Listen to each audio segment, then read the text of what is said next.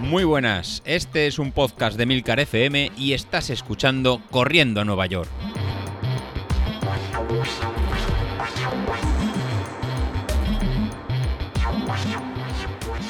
Bueno, pues esto ya, ya estamos grabando. Ya estamos en el aire. Sí, nada. Nada, bueno, tampoco, como has visto aquí, no, yo no muerdo, no, no hacemos nada malo. ¿Vale? Sé que está un poquito más, más nervioso, pero tampoco te preocupes por nada, ¿vale? Que nada, bueno, ¿cómo estás? Porque la verdad que no, yo no te ponía cara. Nada, pues yo soy Ignacio, así que y, y nada, lo que tú me quieras preguntar, lo que quieras que charlemos, lo que quieras que, que comentemos. Es verdad bueno, que nos co- coincidiremos, de todas maneras coincidiremos dentro de, De unos días. de un- una semanilla. Este domingo no, el que viene. También. El sábado no vendrás, ¿no? O vienes para. No, ¿O iré el domingo? domingo, iré la misma mañana. Me han dicho que sí, que tenemos que recoger dorsal el día de antes. Sí, bueno, pero eso yo me encargaré de a ver si con la gente del club entero para que me mandéis autorizaciones, ¿vale? Os mandaré el modelo de autorización para el que no pueda venir el sábado. Se lo recojo yo y después os veo la salida y os lo doy directamente. Bueno, usar el corredor y esas cosas y ya os quitáis de jaleo. Perfecto. Maneras, un- voy con un compañero del club y, y él me dijo que él se llegaba el sábado, que, que no le importaba, que se llegaba con a echar el día allí y tal. Y bueno, pues ya está. Ya uno a otro, pues os avisaré. nos pondremos- y Nos pondremos de acuerdo. no te preocupes por eso que, que sin dorsal no te, no te va a quedar. Y nada, pero bueno, nada, la verdad que nada, yo por curiosidad, que el otro día estuve hablando con José Luis, tú también eres entrenador certificado por Street, ¿no? Sí, sí, sí, también. Ah, es verdad que es un mero trámite, porque lo que te enseñan es un poco, bueno, mm, si te has leído el libro de, de ¿cuál era el de Training, Training with Power de, de Jim Vance? Si te has leído eso, prácticamente lo que te dan en el curso es un poco más que también el manual que te, que te viene. Tampoco el curso de, de Street, este, por lo menos este primer nivel, que dijeron que iban a sacar niveles más, más avanzados, no sé si, si hay- eh, ahondarán en, en otros temas, en, otros, en otras métricas, pero este primer nivel fue bastante sencillito. Todo y- en perfecto inglés, todos Bueno. los vídeos y todo, pero, pero bueno, creo que se podía, no recuerdo, pero creo que se puede poner subtítulos. Creo que era por enlazado directamente por YouTube y podías poner los subtítulos y poner los subtítulos en inglés te sacando una pura. Se entienden, se entienden algo mejor, sí. Sí, Siempre el oído es más difícil que, que leer, ¿no? Esto es como todo. Pero bueno, ¿y llevas a gente o, o no? O, o simplemente te lo sacaste por, por tenerlo? Bueno, yo llevo, yo llevo ya unos años, eh, saqué el certificado de Street por, bueno, por, por una cosa más. La verdad que soy un, soy un, hay quien le da por comprar zapatillas o hay quien le da por comprar y yo soy de, de, de sacarme cursos. Llevo hace poco, hace poco estuve contabilizando, llevo más de 2.000 horas en cursos de, de entrenamiento y, y hace poco dije, "Pf, ya no hago ni uno más, ni uno más y ya estoy apuntado en dos más. Claro, eso Esto no es- ¿no? Tú, tú sabes que esto es de lo de. No, esta es la última a la que me apunto. Y, y no han salido cualquier plazo de inscripción cuando ya te estás mm, con el dinero reservado para, para Sí, apuntarte sí, a la sí. siguiente, ¿no? Pues Esto esto es un vicio, es un vicio más y, y sí, yo hace ya, pues, hace, cuatro años, hace tres, tres o cuatro años me saqué el, el título de entrenador de, de triatlón y, y de ahí la inquietud y, y ya el de entrenador de, de ciclismo, cursos de ciclismo, cursos de carrera a pie, eh, de natación, biomecánica de ciclismo, biomecánica de carrera a pie, biomecánica de natación, de todo. Nutrición deportiva, antropometría. Tú le, le pegas más a la bici, ¿no? Quizá que a la carrera.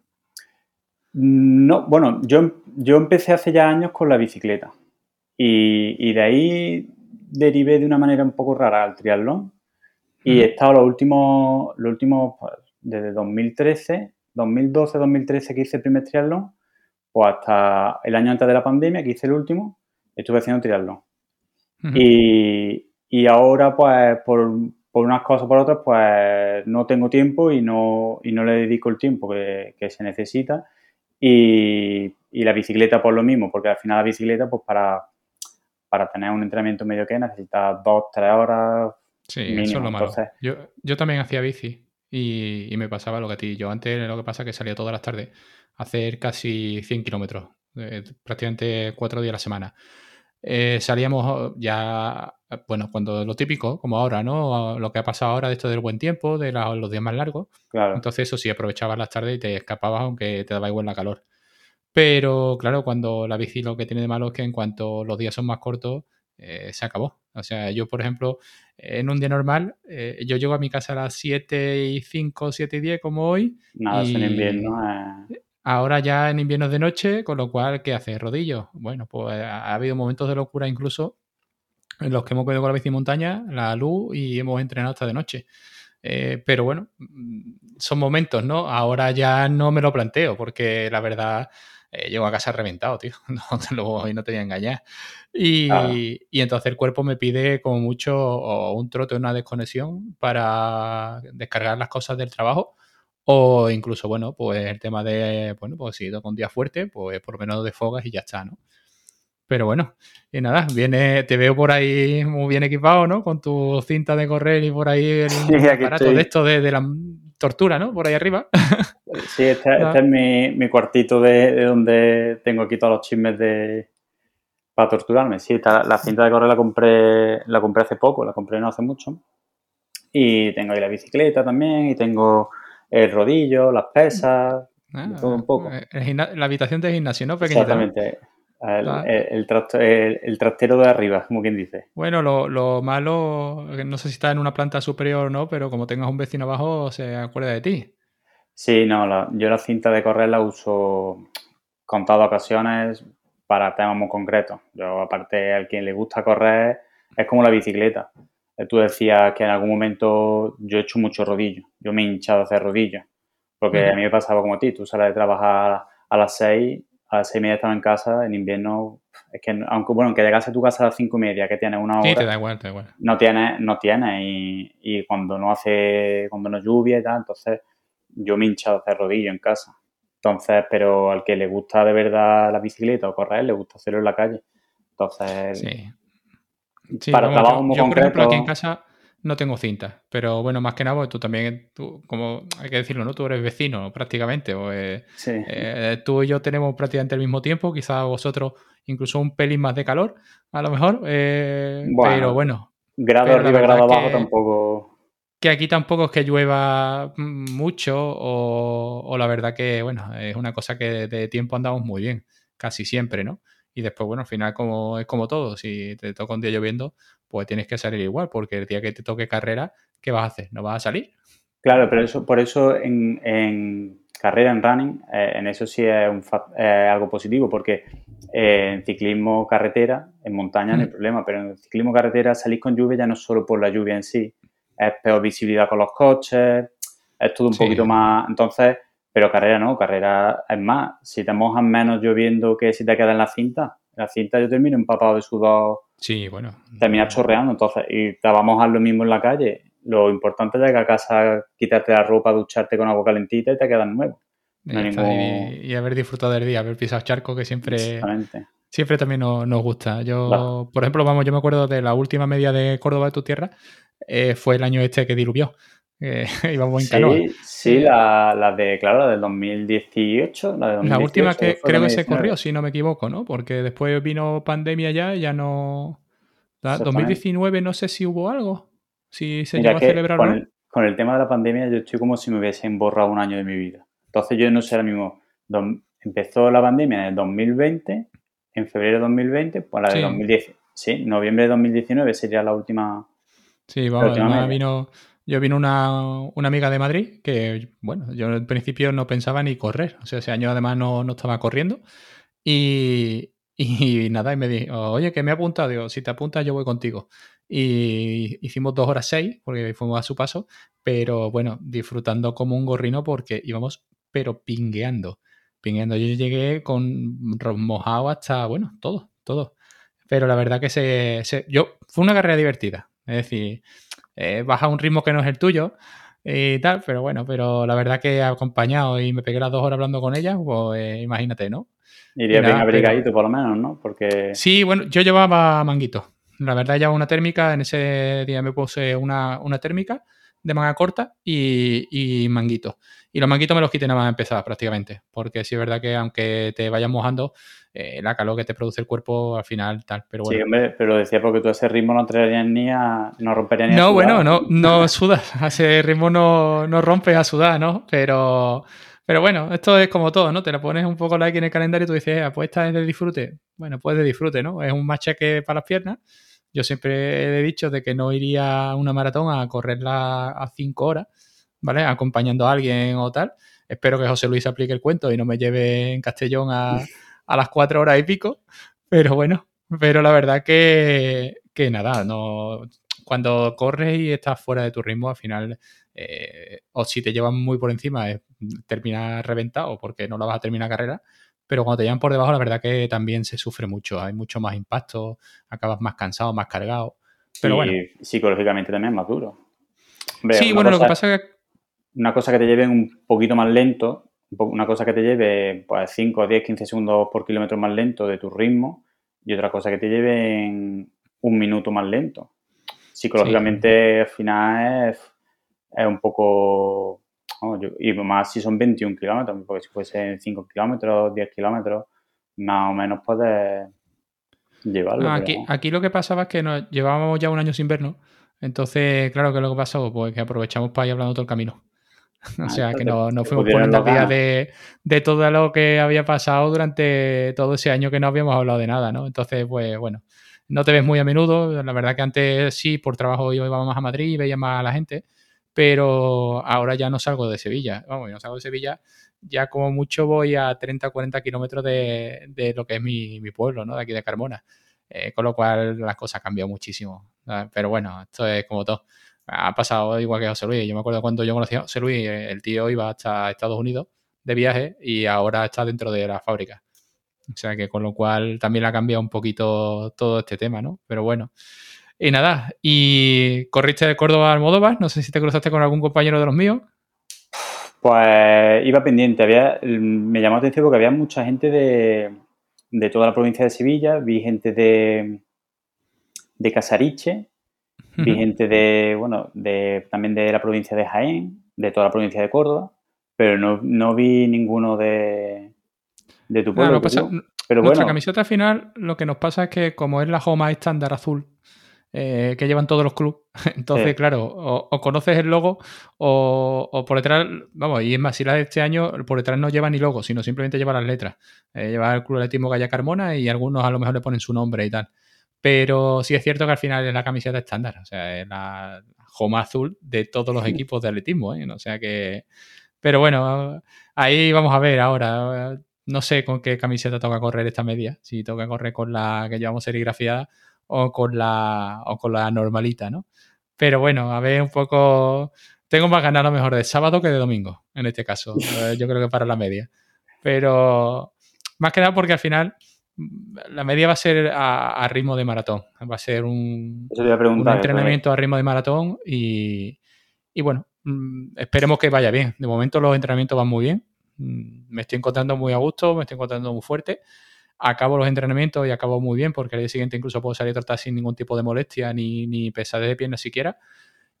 Sí es verdad que los ritmos no son todavía los ritmos del maratón, pero bueno, ya estoy rodando a 4.30 durante 23, 25 kilómetros y tendría que ir a, a, 4.15, con lo cual, bueno, tampoco esos 15 segundos de diferencia, aunque mm, ya son más exigentes, no creo yo que tampoco que me, que me cuesten muchísimo, o tanto como para no llegar a lo mejor en la media a hacerlo y, tener todavía motor para, rodar un poquito más.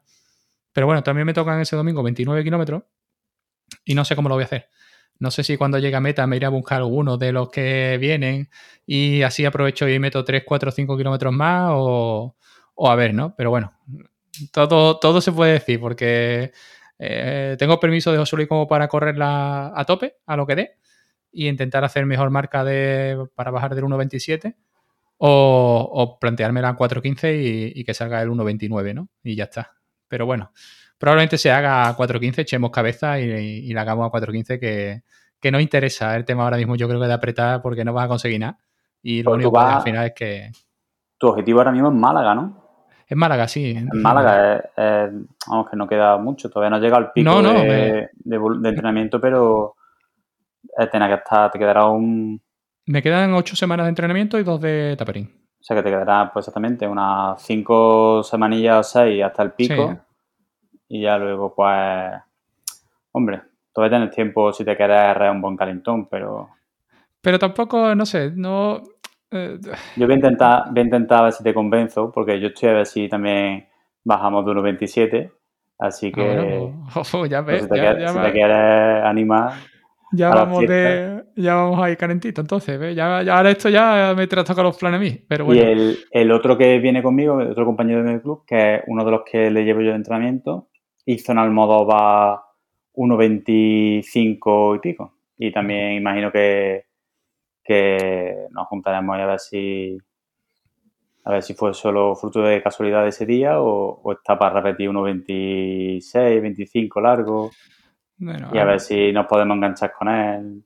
Yo tuve, el último fue la, la media de, del podcast, eh, fue el 26 de junio, y la verdad que fueron los 10 primeros kilómetros fueron muy bien, a 4 minutos clavados, sin ningún tipo de historia.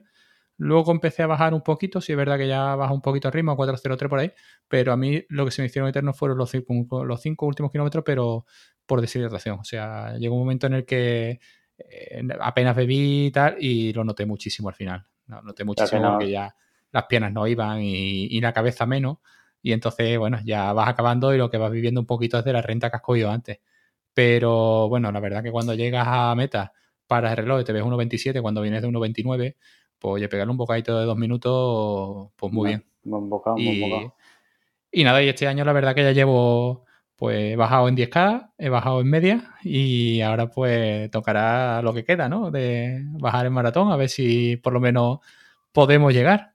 Pero bueno, la idea... Hombre, llegar, tiene, además está fuerte, está poniendo ahí unos entrenamientos, unos ritmos. Hombre, que ir rodando en zona 2 a 4.30 como está rodando. Sí, lo que pasa es que voy en el límite de la horquilla de arriba, ¿eh? O sea, tengo 3.48 de corte en la zona 2 y la media empieza a salir en 3.46, 3.47 vatios.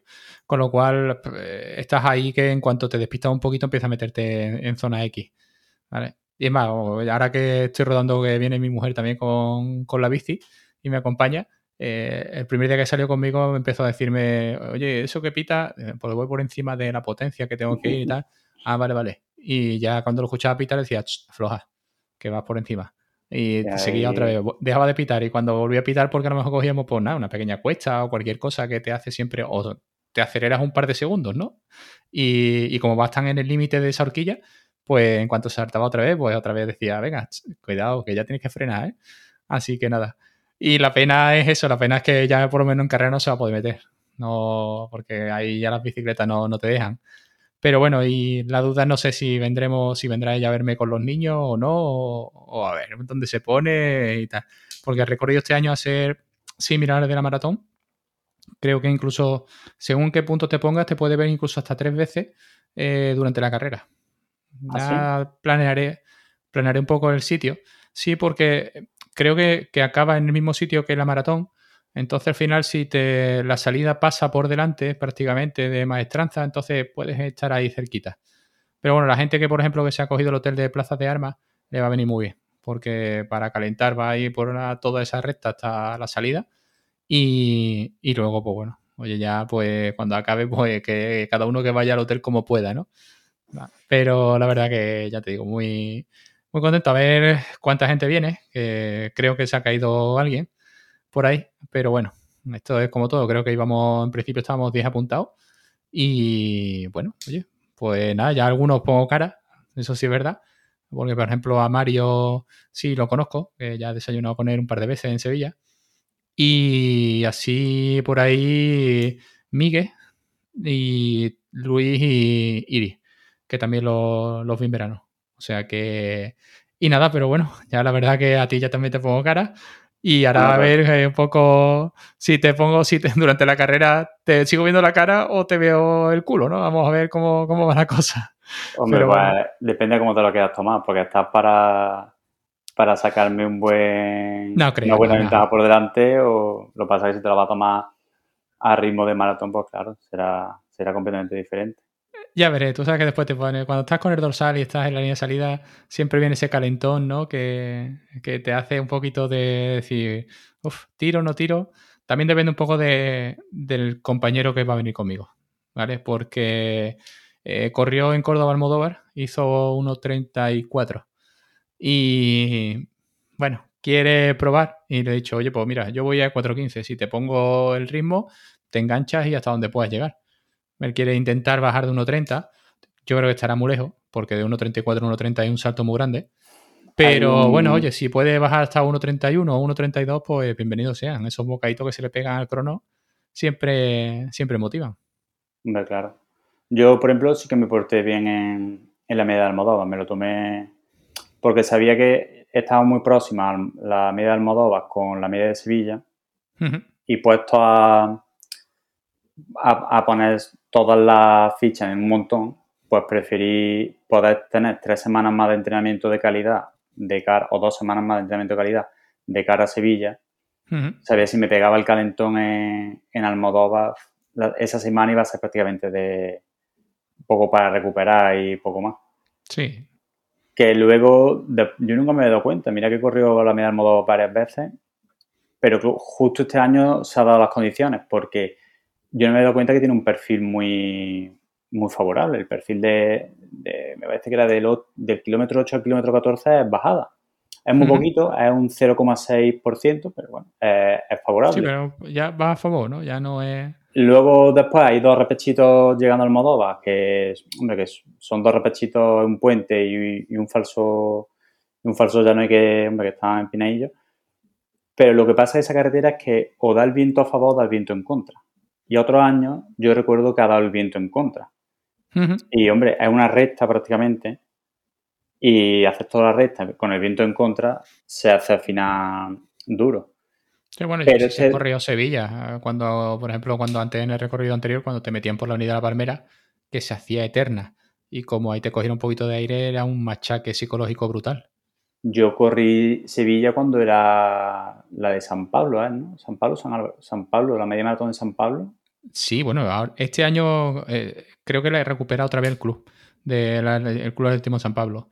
Ha estado un par de años, aunque la organiza Zurich, pero sí es verdad que eh, eh, pasó de organizarla el Club Atlético San Pablo a de repente comprarla y comprarle los derechos, ¿no?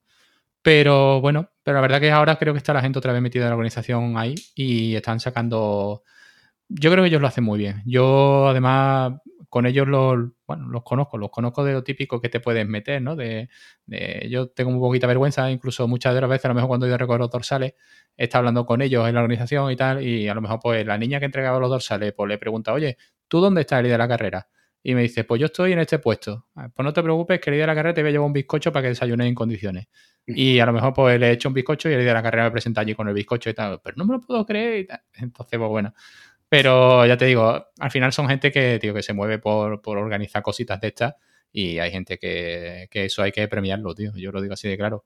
Y que menos que por menos dar esa muestra de cariño que, al final, oye, siempre gusta, ¿no? Me lo organizan. Yo nunca he tenido ninguna queja con la organización.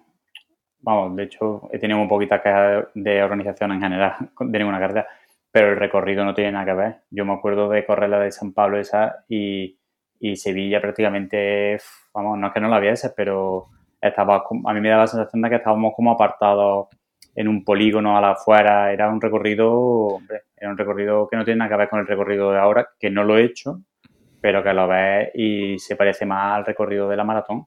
Sí, sí. Más por el este centro de Sevilla. Este recorrido, más recorrido. me pasa como a ti, ¿eh? Yo lo he corrido años en los que acabas en un parque corriendo por tierra. O sea que, que no, tiene, no tenía sentido, porque eh, Sevilla, quieras o no, pero acabas por la parte de Cartuja y ahora te metían por allí por una parte de tierra antes de, acabar en el Estadio Olímpico, ¿no?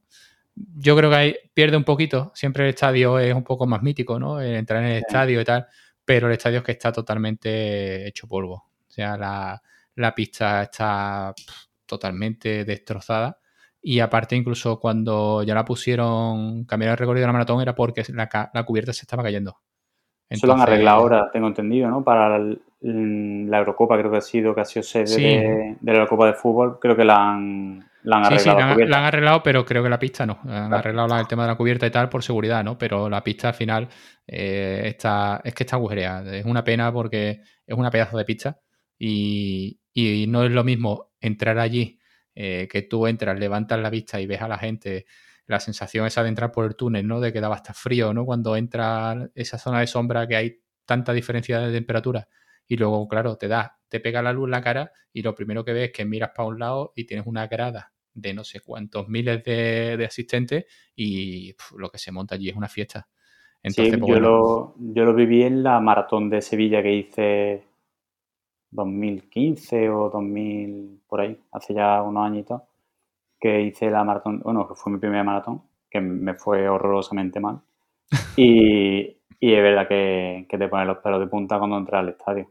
Sí, pues esa, sí se ha perdido. Ahora, ahora vienes por la parte de, de lo que es eh, desde el centro, vienes por la calle peatonal del Hotel Alfonso XIII, te desvías a la derecha al final y ya vas corriendo hacia el Parque María Luisa, hacia la avenida del Parque María Luisa. Entonces, bueno, al final acabas en una recta. Sí, por mucha gente que metas, por mucha publicidad que pongas de banderitas de colores y tal, pero no hay, no es lo mismo. No es lo mismo. Pero bueno, sí es verdad que han acertado mucho porque la maratón tenía un tramo muy cansino cuando tú ya ibas en el 39-40, que salías de la Alameda y te metían hacia Cartuja buscando el Estadio Olímpico y ahí había dos kilómetros que pasabas de muchísima gente antes a no haber nadie. Entonces, claro, hostia, si ibas justito y lo ibas pasando mal, eh, ahí ya quedarte solo es una, tortura, totalmente. Pero bueno, esto es como todo, ¿no? Son 42 kilómetros, es difícil de meter un recorrido que sea favorable, bonito, que meta gente, que sea espectacular. Y, pero yo creo que el recorrido nuevo es muy bonito porque, sobre todo, los últimos 2-3 kilómetros son los de centro-centro. Entonces, pues ahí siempre se acumula muchísima gente. Así que, por lo menos no te vienes abajo, eh, la moral se te sube. Otra cosa es que las penas vayan ya, ¿no? En ese aspecto, ¿no? Pero, pero la moral por lo menos sí, sí, te sube. Y nada, pero bueno. Oye, y yo tengo una preguntita así un poquito más. ¿Has estrenado ya la Joca o no? Todavía no, las tienes en caja, no, puede ser. No, no, mira, no las tengo aquí, las tengo en otro dormitorio, pero las tengo todavía en caja. La iba eh, digo, venga, me voy a poner para la carrera esta de Almodóvar y la estreno ya, tal. Y, y nada, y al final digo, mira, como no me quiero calentar, pues no me puse las zapatillas. Y digo, bueno, pues ya la estrenaré otro día para, para algún entrenamiento. Y estoy viendo que va a llegar la media maratón, que la quiero usar para la media maratón de Sevilla. Y todavía no la Va a llegar con 20 kilómetros. Y van a llegar, yo creo, pues yo qué sé, esta semana igual me las pongo para el día de serie. Hoy he hecho día de serie, pues mañana, pasado a vos me las pongo y a lo mejor el rodaje del domingo, pues que es suavecito, también pues, me las pongo para probarla. Pero es que, no sé, me ha desencantado un poco porque es verdad que todo lo que he leído no tiene nada que ver con, con, pues, el resto de zapatillas de carbono. Véase Nike, Vaporfly o, o las Next o la, o la Adidas, ni no tiene pero creo que porque la placa incluso está orientada de otra manera, ¿no? Es decir, creo que en todas las zapatillas de carbono la placa está incluso en un drop positivo para que, digamos, impulse hacia adelante. Y aquí en estas zapatillas creo que está... Es plana. es plana, ¿no? Por completo. Es que eso, es que además Oka tiene la puntera demasiado, demasiado pronunciada. Eh, por lo menos yo, la, la Rincon son así. Y, y la puntera va demasiado levantada y entonces te pide, la zapatilla te pide meter, meter medio pie para correr. Pero claro, si vas plano, al final, no sé, yo creo que yo tengo, por ejemplo, la, la New Balance, la Fuelcel TC, y con esas zapatillas la verdad que yo me encuentro súper cómodo. Y son zapatillas con, la plantilla de carbono. Y la verdad que, oye, que van, van bastante bien. Que te dan un poco más, te dan un poco menos, eh, eso ya no me lo creo. Eh, en, nuestros tiempos, en nuestros tiempos no lo creo. A lo mejor en un Elite que le baje 2-3 segundos por kilómetro le da la vida, ¿no? Pero yo no te puedo asegurar de que lo notes o no lo notes. Pero bueno, la verdad que al final que te sientas cómodo, ¿eh? Yo... Yo, lo, o sea, yo no lo he notado directamente porque no las tengo yo, pero las Vaporfly, que las tiene uno de los chavales que yo le llevo entrenamiento, eh, se nota. Yo veo entrenamientos suyos eh, por potencia con Strike y, y, son 5 o 10 segundos por kilómetro más rápido. Joder. Y es que 5 o 10 segundos. Y aparte, lo que me dice, dice, es que aparte él termina mucho más entero muscularmente. O sea, estamos hablando de ahí, sí, ahí sí te doy razón. 5 o 10 segundos por kilómetro más rápido y encima no termina tan fatigado. Pero es que en la, en la media maratón la hizo en esa zapatilla. Es que su anterior marca, estamos hablando que él ha hecho tiempo oficial 1.26. Lo que pasa es que él le sale 1.25 largo porque el, el, Polar, todos los Polar parece que miden de más. Que miden.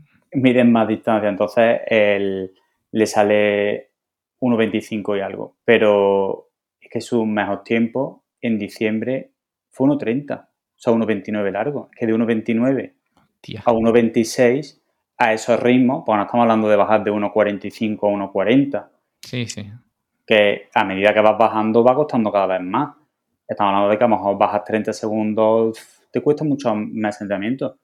Es verdad que la media maratón de Almodóvar, como he dicho antes, que es favorable, que se dio el día espectacular, pero es que son 3 minutos, es que bajas de 1, o 4 minutos. De 1.29 largo, casi 1.30, que hizo el... A, es que hace un año estaba haciendo 1.34. Claro. O sea que estamos hablando a 1.26. Yo creo que yo creo que sí que, hombre, yo no te voy a decir que para maratón, si vas a hacer una maratón a 5 minutos de kilómetro, a lo mejor no te va a dar ese 4% del que hablan, pero yo creo que a ritmo y, y, tampoco hace falta una gran técnica que tú digas... No, en cuanto entras de medio pie, la zapatilla te escupe, ¿eh? te lo digo, porque tienes, tienes la misma sensación que cuando te pones unas voladoras que cuando tú te pones una voladora y le pegas cuatro zancas de puntilla, tú ves como que la zapatilla te pide más y quiere más guerra. Pues esto es igual. O sea, es decir, la zapatilla de carbono al final eh, incluso tienes que llegar a controlarte porque te pide, te pide guerra. O sea, son zapatillas. Yo, por ejemplo, las New Balance siempre lo he dicho. Zapatillas en las que si te las vas a poner para allá 4 minutos 30, olvídate. Porque es que son inestables completamente. Son tan altas y son tan blandas que son inestables. Pisas y, y el pie es gelatina, pisas sobre gelatina. Ahora, cuando le metes una recta y le metes ritmo, eso es el terreno ideal. El otro día lo hablaba con Javi, ¿no? Que decía, no, no he notado nada y tal, pero bueno, corre por tierra, métele asfalto y métele una recta y, y apriétate. Y vas a ver cómo, sobre todo lo que tú dices, no, a lo mejor no te da más, pero sí es verdad que a nivel muscular te reserva mucho más, te cuida mucho más esa zapatilla. Pero porque es que al final son zapatillas, sobre todo muy altas, y la llevan mucha, mucha amortiguación, muchísima. Y entonces, pues bueno, yo tanto, tanto como que yo incluso llego a, yo prono, y en el pie izquierdo sobre todo llego a meter, a meter el pie hacia adentro de tal manera que, mm, oye, en alguna foto me he visto que hundo la zapatilla de tal manera que casi, casi meto el pie hacia adentro, se desliza el pie hacia adentro por fuera de la zapatilla. O sea que, y nada. Pero bueno, son al final dopaje tecnológico, ¿no? Y, y bueno, es una pequeña ayuda. Pero sí es verdad, ya te digo, ¿Qué es eso? A nivel muscular sí te va a reservar más y lo notarás a lo mejor, eh, si te las pones para la media, las notarás en ese aspecto. A lo que te va a dar, que yo no creo, no creo que con la zapatilla de carbono yo haga 1,26, ¿eh? te lo digo así de claro. Por eso, por eso te comentaba que me ha desencantado un poco en el sentido de que yo las compré con una idea. A ver, no es que me fuese a impulsar, que yo dijese, hostia, voy a volar. Pero hombre, si me compro una zapatilla de carbono verdad que las Jocas son de las que mejor precio tienen. Está la, la va a decir la Rincon, no la, la Roca X. La pillé muy buena oferta y me parece que fueron 130, 130, 135. O sea que es un precio bueno, pero aún así, si no me van a dar un plus, entonces me, quedo, con, me quedo con. ¿Para qué? Me quedo con las zapatillas que uso yo para diario. Claro, con las que te encuentres cómodo de verdad y ya está o con la voladora que estoy usando hasta ahora. Entonces, yo la compré con esa intención de que fuese una mejora, pero sí, entonces ya es verdad que después hay muchos profesionales que la están usando. Por ejemplo, en, en triatlón de larga distancia y media distancia sí que ves profesionales buenos que la usan. Ahora lo que ya no, y que ganan con ella. Ahora lo que ya no sabemos es el que gana, gana con eso y con una chancleta. y, sobre todo en triatlón, ¿no? Que, que es como todo, ¿no? Eh, es que yo creo que es una disciplina demasiado, demasiado durísima para, para todo. ¿eh? Yo eh, no lo he hecho nunca, pero sí es verdad que a lo mejor cuando montaba en bici, pues he dicho, pues voy a llegar a casa y tal como llegue a casa me voy a colocar la zapatilla y me voy a salir a correr. Eh, creo que durante los cinco primeros minutos no he llorado por vergüenza, pero a nivel de dolores de gemelos, de tal, de cuando te bajas de la bici y quieres echar a correr, yo creo que es que no sabes ni cómo pisar. Eh, ya de la piscina ni te hablo, o sea, te lo digo así de claro, porque yo la piscina soy, si puedo nada perrito, bien, o sea, que no, pero yo no... Esa sensación, esa sensación que comentas de bajarte la bicicleta y moverte a correr, hay que acostumbrarse y se acostumbra uno más o menos, más o menos fácil, con cuatro, con cuatro cosillas se acostumbra uno. Pero, pero sí, claro, evidentemente, y no es lo mismo bajarse, ponerse a correr una media maratón o un 10K o una maratón fresco que ponerse a hacerla con tres horas o con seis horas de bicicleta más la natación. Pero bueno, que, esa es la, idea. La idea con la que compré la Joca era para que me dieran un poquito un plus y por más que leo, son las que menos plus dan. Entonces estoy un poco desencantado, pero sí, al final, al final las estrenaré y, la verdad que tengo mucho como, como a ti, que están nada más que pendiente a ver qué comento y tal. Hombre, sobre todo por, por, verlo, ¿no? Porque José por ejemplo, todavía no ha entrado en el mundo de las zapatillas de carbono. Él sí utiliza unas plantillas, pero yo creo que no es exactamente lo mismo. Y ahora, para Castellón, estaba dudando entre comprarse las Boston 10 o, meter incluso alguna Dicero, ¿no? Pero no sé, eh, las Boston no son plantillas de carbono, son varillas. Eh, yo es que soy un poquito incrédulo, no, no incrédulo, ¿no? Pero sí es verdad que al final, si pones en, valor lo que vale la zapatilla, lo que te da de vida útil, que es cortísima, ah, y tal, para nosotros no lo veo. No lo veo, es un capricho y te gusta de llevarla porque, oye, son también moda, ¿no? Y tal, pero mm, no lo termino de ver.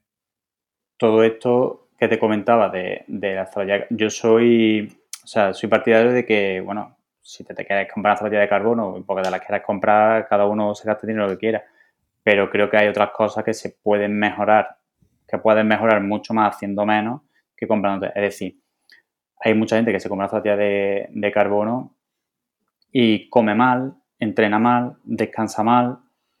Entonces creo que hay otras cosas en el abanico de, de posibilidades, hay, hay, otras cosas que puedes hacer mejor, que te cuestan muchísimo más barato que te van encima a beneficiar en muchos sentidos de salud, de, rendimiento y no te tengas que comprar. Entonces, pero bueno, cuando tú ya el abanico de entrenas bien, porque tú tienes un entrenador, eh, te alimentas, bueno, no hace falta hacer una dieta estricta, pero bueno, te alimentas bien, es decir, no tienes un sobrepeso que tú dices, que me sobran 30 kilos, por decirte algo.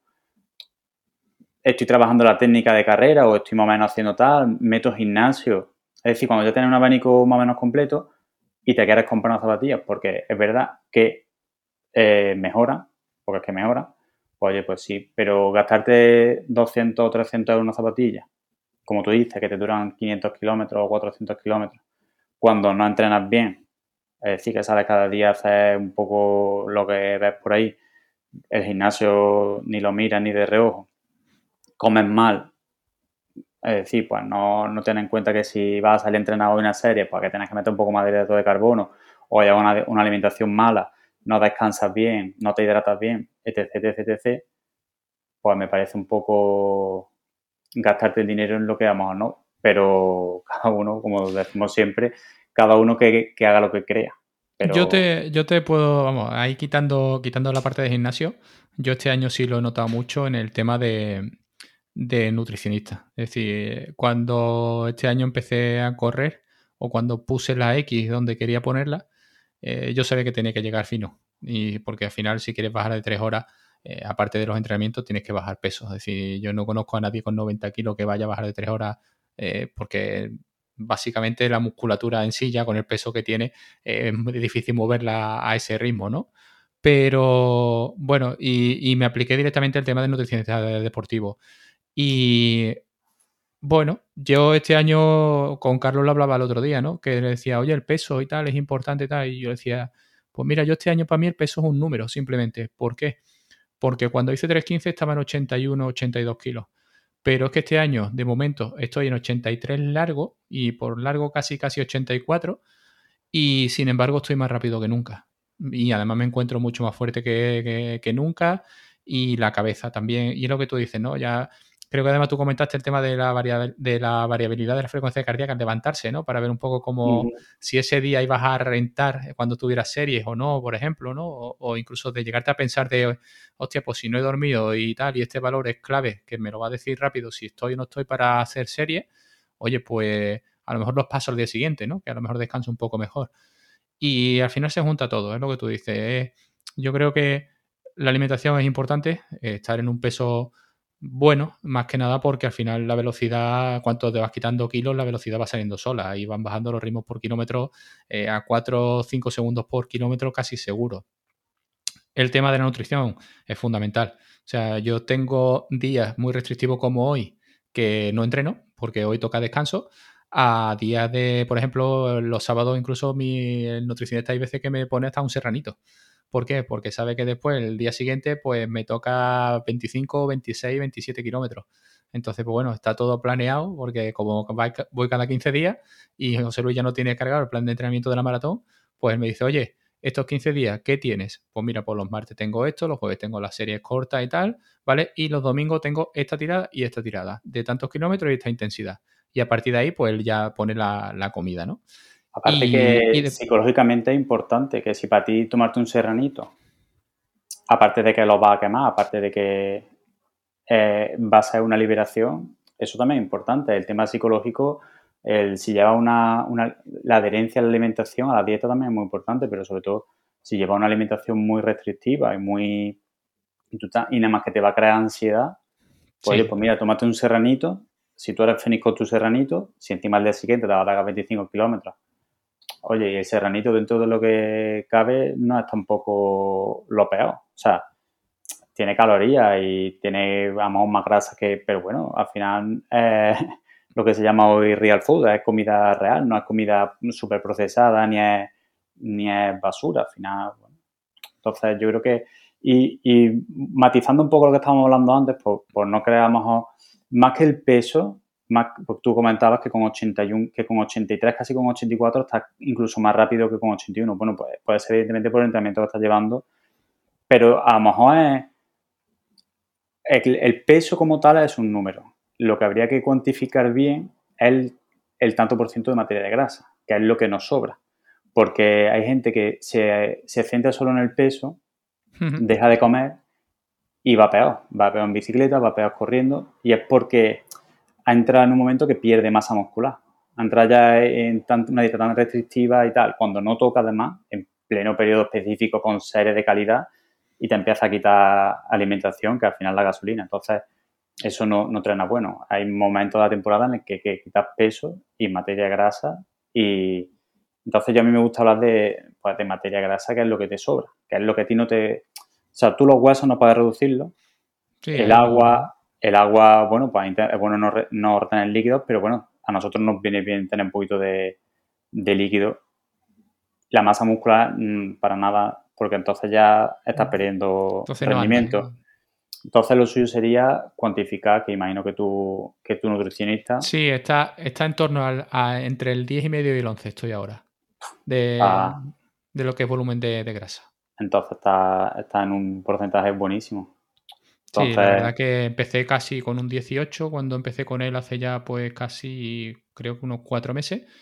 Y a base de, entrenar y, controlar la alimentación ya, ya eso estoy no te sé decir exactamente porque el papel está abajo eh, del el resumen en sí pero sí está eso entre, entre 10 y medio y 11 sí recuerdo los valores que están ahí. Entonces, por eso pues, que es, un valor muy bueno y no te tiene que importar que a lo mejor que con 3 kilos, porque a lo mejor no sé si te has planteado un peso ideal que te haya puesto el nutricionista te ha dicho, pues mira, tu peso ideal puede estar rondando los 82, los 81, los 83. No lo hemos planteado nunca, fíjate. Pero bueno, al final, bueno, pues al final ese 10% hasta donde quieras bajarlo, todo lo que te quieras quitar, lo, lo conviertes el tanto por ciento de grasa en kilos y, lo sacas. Pero bueno, que, que, lo importante es sentirse bien y con 83 kilos estás mejor que con 81 pues ya te puede dar una pista bastante buena Sí, lo que pasa es que, claro, cuando después veas, te metes en la aplicación de Street, ¿no? Y ves que bajar un kilo te da un 0,08 más o menos, 0,07 de, de vatio por kilo. Y claro, eso lo pasas a una maratón y dices tú, hostia, es que perder un kilo eh, por las matemáticas te dice que vas a bajar casi un minuto tu marca, ¿no? O, o, tienes un minuto más de margen según te lo quieras plantear, ¿no? Entonces, pues nada. Ahora, por ejemplo, está en plan optimista, es decir, está ahí que dice que en 354 vatios me iría a un 256 más menos 4 minutos, ¿no? Pero bueno, yo como se le digo a José Luis, escúchame, esto no son matemáticas. esto es pasar por la media y a partir de pasar por la media, pues ver sensaciones y saber que lo que te queda vas a seguir disfrutando y ya está. Otra cosa, eh, disfrutar se disfrutará poco porque demasiado exigente, pero bueno, la cuestión es no llegar al 30 y llegar seco. Eh, es así. Y tampoco obsesionarte por la, por el, la potencia en sí, ¿no? Porque ya te digo, en la media maratón sí fue bastante exigente o, o, yo quise agarrarme a lo que decía Street y estaba incluso sobredimensionado un poquito el, el tema de, de, la potencia crítica, ¿no?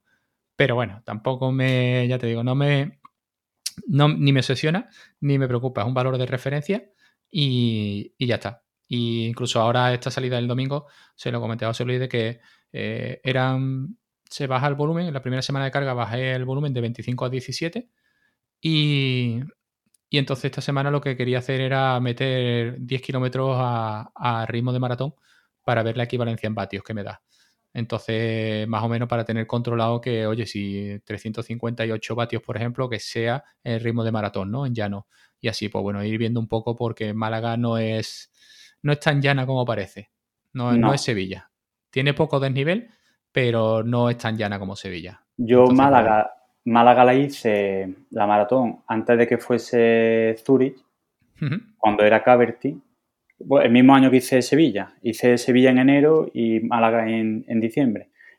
Y el recorrido no es exactamente igual, pero bueno, al final eran casi 20 kilómetros mmm, paralelo a la costa por el paso marítimo. Por lo menos la que yo hice, te sacaba hasta el palo y del palo uh -huh. iba hasta el Martín Carpena y ya luego empezaba a callejear. Y todo eso también depende del día que te haga, del viento que te haga, como te pille viento en, bueno, te, o, o, te pille viento en perpendicular en todo el recorrido, pero como te pille en una dirección eh, paralela a la costa, te va a pillar ahora ida a la vuelta, el viento en contra. Y, y, luego tienes que subir toda la calle esta, no sé cómo se llama, ¿no? la que lleva el arroyo en medio. Nosotros subíamos casi, casi hasta arriba. Había una gasolinera, me parece que era, y se da la vuelta allí un poquito más para arriba de, del campo de fútbol de la Rosaleda. Sí, y, bueno, creo, creo que el acumulado son cuarenta y pico de metros, que tampoco es, prácticamente no es nada. Pero claro, lo comparas con Sevilla, me parece que son seis u ocho, ¿no? Que Sevilla es que hmm, yo creo que en cuanto le quitaron el paso subterráneo de Plaza de Armas, eh, ya ahí le quitan todo el nivel que tenía, porque es que no. Pero bueno, pero la verdad que nada, hay mucha gente que me dice que Málaga no es la adecuada, que tal, pero al final eh, yo creo que hombre, no es Madrid, que es Madrid para hacer marca, o Barcelona, pues creo que no son maratones recomendados para hacer marca, pero tampoco Sevilla o es Valencia, ¿no? Pero bueno, no, ya te digo, al final es, oye, este año tengo que poner la X aquí y, y ya está. Al final y es si que no te sale, contento. Si no sale, yo de todas maneras, eh, yo creo que, si, hombre, si me doy contra un muro, pues eh, no, no batiré ni mi marca, pero sí es verdad que si no bajo de 3, eh, sí que sé que voy a bajar de mi marca, que tengo 3.15, con lo cual porque sí me noto que soy capaz de bajar de 3.15 con, con, facilidad este año, ¿no? Porque me veo más en el 3 que en el 3 de 15.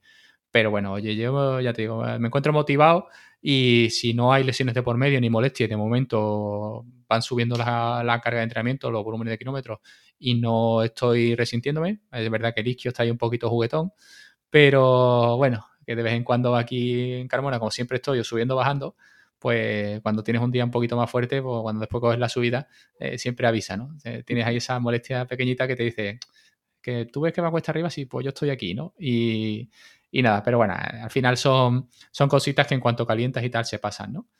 Pero bueno, ya te digo, hay, hay ganas, hay ganas de correr. Este año, además con el tema de eso, de, de haber bajado las marcas, pues tú dices, bueno, pues, ¿para qué voy a esperar el año que viene, no? Vamos, claro, ya que vamos lanzados, vamos a acabar el año intentando bajar también y haciendo y haciendo marca, ¿no? Pero bueno, Y nada. Si no, siempre tienes la opción de Sevilla. Si ves que Málaga no te sale no estoy apuntado. bien. no estoy bueno, apuntado a Sevilla. ya habrá alguien que, que nos vaya y al- salgan dorsales y siempre la última semana. No, no, lo que pasa es que al estar apuntado a Castellón tampoco me lo planteo. Porque Ah, a lo Castellón es la semana siguiente. Y, y, hombre, No, ahí la verdad que. entonces tenés Castellón. Castellón sí es, eh, es favorable para hacer marca, ¿no? Sí, pero a Castellón voy a lo que voy. Voy a tirarle el pescuezo a, a José Luis. Que siempre el último año que corrió se le dio mal. Eh, llegó, vamos, yo creo que se, se deshidrató y, y yo estuve mandando el mensaje y tal, a ver si podía sacarle un poquito del hoyo, porque veía las marcas y, y veía que los ritmos en la aplicación iban bajando y, y no, no mejoraba en el, en el muro. Y este año yo le dije, digo, ¿tú quieres bajar? Venga, yo te llevo. Y nada, y bueno, pues creo que mm, para mí ahora mismo, si sigo manteniendo así tal como estoy, significaría en zona 2, con lo cual se, creo que es un maratón asumible, entre comillas, son 42, pero, pero es más asumible de ritmo. Y a él yo creo que lo llevaría con el cuello un poquito estiradito. Pero bueno, vamos a ver, a ver cómo se le da. Y de paso le hace un favor al mister. Sí, bueno, y, y también por conocer a la, a la gente, ¿no? Al final iba a conocer a José Luis nada más, pero ya creo que voy a conocer a Javi, voy a conocer a Carlos, voy a conocer a Isasi. Eh, al final, coño, eh, es una fiesta. Y creo que bajará Ah, alguien más, todavía se animará alguien más. Y, y bueno, al final es lo que te lleva. Es decir, eh, la carrera sí, oye, lo pasas mal o lo pasarás bien, depende de cómo se te dé. Pero sobre todo es el ambientillo este de me voy el sábado, eh, recogemos dorsales, tomamos algo, nos conocemos, tal, y eh, ya después cada uno para su casa y a la mañana siguiente, eh, línea de salida, sufrimos durante tres horas y media por ahí y, y a partir de ahí pues vámonos a comer, ¿no? Y ya disfrutar. Ahí es cuando vez. empieza la fiesta de verdad. Sí, cuando cruzas la meta, ¿no? Que, que siempre, siempre gusta, ¿no? Y, y, oye, si, si lo puedo ayudar, lo ayudaré. Yo lo digo así de claro. A mí este año no me supone nada la, eh, el, ir a, Mar- Castellón. Simplemente, pues, oye, me lo tomo como un fin de semana de relax con la mujer y dejando a los niños aquí en casa. Y aparte, pues bueno, vives un poco la fiesta y, y conoces a más gente, ¿no? Y ya está. Pero bueno, la verdad que ya te digo, ahí ya veremos, ya veremos a ver, a ver qué hacemos y a ver cómo, cómo se comporta, porque ahora mismo está la cosa está muy flojita, ¿eh? Por allí por Castellón. Está, el Bueno, está en, eh, en muchos, muchos numeritos como esta mañana, pero está de- en una época de, de flojiti, ¿eh? Todavía, bueno, quedan, todavía le todavía todavía le queda mucho. meses, todavía quedan muchos. Todavía le queda mucho. Y Ah, te iba a preguntar, te iba a preguntar por la, bueno, no, termina, te iba a preguntar por la Rincon. ¿Cómo, Pues mira, muy bien, porque además eh, ayer las probé en la parte de Tempo Run, que tocaban y en vez de llevarme las Boston dije voy a probar, porque la gente me hablaba de que para series y tal, que también daban ritmos muy alegres y tal. Pero sí le metí ritmo a 3.47, que salió la zona de Tempo Run, pero le cuesta, le cuesta, es una zapatilla muy grande y le cuesta, cuesta moverla. Eh, acostumbrado a ponerte, yo por ejemplo, la, la parte de tempo y tal, si no son series cortas, la suelo hacer con Boston. Y claro, no tiene nada que ver. La Boston es una zapatilla reactiva, la Boston es una zapatilla que, oye, que es muy estrechita, es muy ligerita y tal. Y aquí lo que pasó fue que, oye, tú te pones y las mueves, tú tienes el ritmo y las mueves. Pero sí es verdad que cuando ya iba llegando al final, ibas notando que tenías que tirar de la zapatilla, ¿no? No una zapatilla, no es una zapatilla alegre, es una zapatilla para rodar y meterle kilómetros. Yo te lo comento porque yo tengo la, la anterior, la Rincon 2, que me la compré. Yo de, un- de un tiempo para acá usaba nada más que mixta para todo. Después me compré por, por un poco por capricho, la, porque llevaba muchos años, muchos modelos atrás, con ganas de comprarme la- unas voladoras muy radicales de Saucony, que son las Type A. Y, y esa es la que he estado usando estas, estos meses atrás en las carreras de 5K, 10K, y la verdad que, que son una pasada porque es que pesan 170 gramos Joder. cada zapatilla, o sea, es una tabla. Eso es. Y, yo uso siempre unas mixtas para, es decir, para rodajes, para series, series más rápidas, series más cortas. Y yo estaba muy contento con las Kimbara, la 12. Y, y al final me calenté con la, porque estuve mirando con la de la placa carbono, con la Roca X, me compré la, la Rincon 2, todo el mundo hablaba maravilla de la Rincon 2. Y, y yo de momento que me las puse dije yo, madre mía, sé que se ve nada más que zapatillas. Yo que soy de concepto, a mí el tema del concepto este que a la que está teniendo todas las zapatillas que son hasta hacia el maximalismo no me, no me agrada, la verdad. Y bueno, vamos a intentar no tener prejuicios, vamos a ver cómo, cómo van. Y la empecé siempre, cuando yo me pongo una zapatilla nueva, la voy introduciendo en los rodajes, mientras voy terminando las anteriores, que las dejo para la serie, pues le voy haciendo, a lo mejor los primeros 100 kilómetros, pues son de rodajes tranquilos. Y yo decía, a ver, más no van, son una zapatilla que es ligera, pero yo la veía torpe. Yo la veía, primero, andabas con ella, nada más que andar esto que para salir a la calle para empezar a correr, y, la ves que, ves que va subido en algo alto. Y, la, y en cambio, por ejemplo, con las Kimbara 12, que, que, están yendo también hacia el maximalismo, me parece que hay un milímetro de diferencia del talón y la parte del antepié de respecto a con la, con la Rincon 2.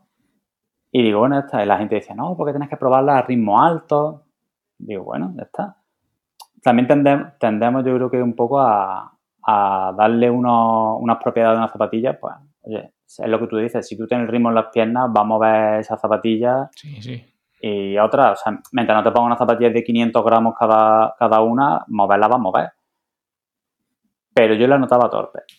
Y llevo un tiempo que tengo, tengo que, quiero hacer una prueba en la cinta, que ya si lo hago al final lo pasaré. Pero yo tengo el concome de que al mismo, a la misma potencia, medido con strike, el ritmo es más bajo. Yo te puedo decir que sí. Mira, y hoy, justo antes de, conectar contigo, mientras conectamos o no conectamos, estás mirando la serie que he hecho hoy a Umbral con la Rincon 2. A ver, una zapatilla final, pues que es cómoda y tal. Claro, ¿qué pasa? Que yo la hago por potencia, la serie. Entonces, la potencia la, va en potencia y luego mira, bueno, pues mira, 350, 3, 355, va. Pero me he ido, estaba mirando el entrenamiento de hace una semana con la Kimbara 12 y 10 vatios menos de media al mismo ritmo, a 3.55 y 10 vatios menos.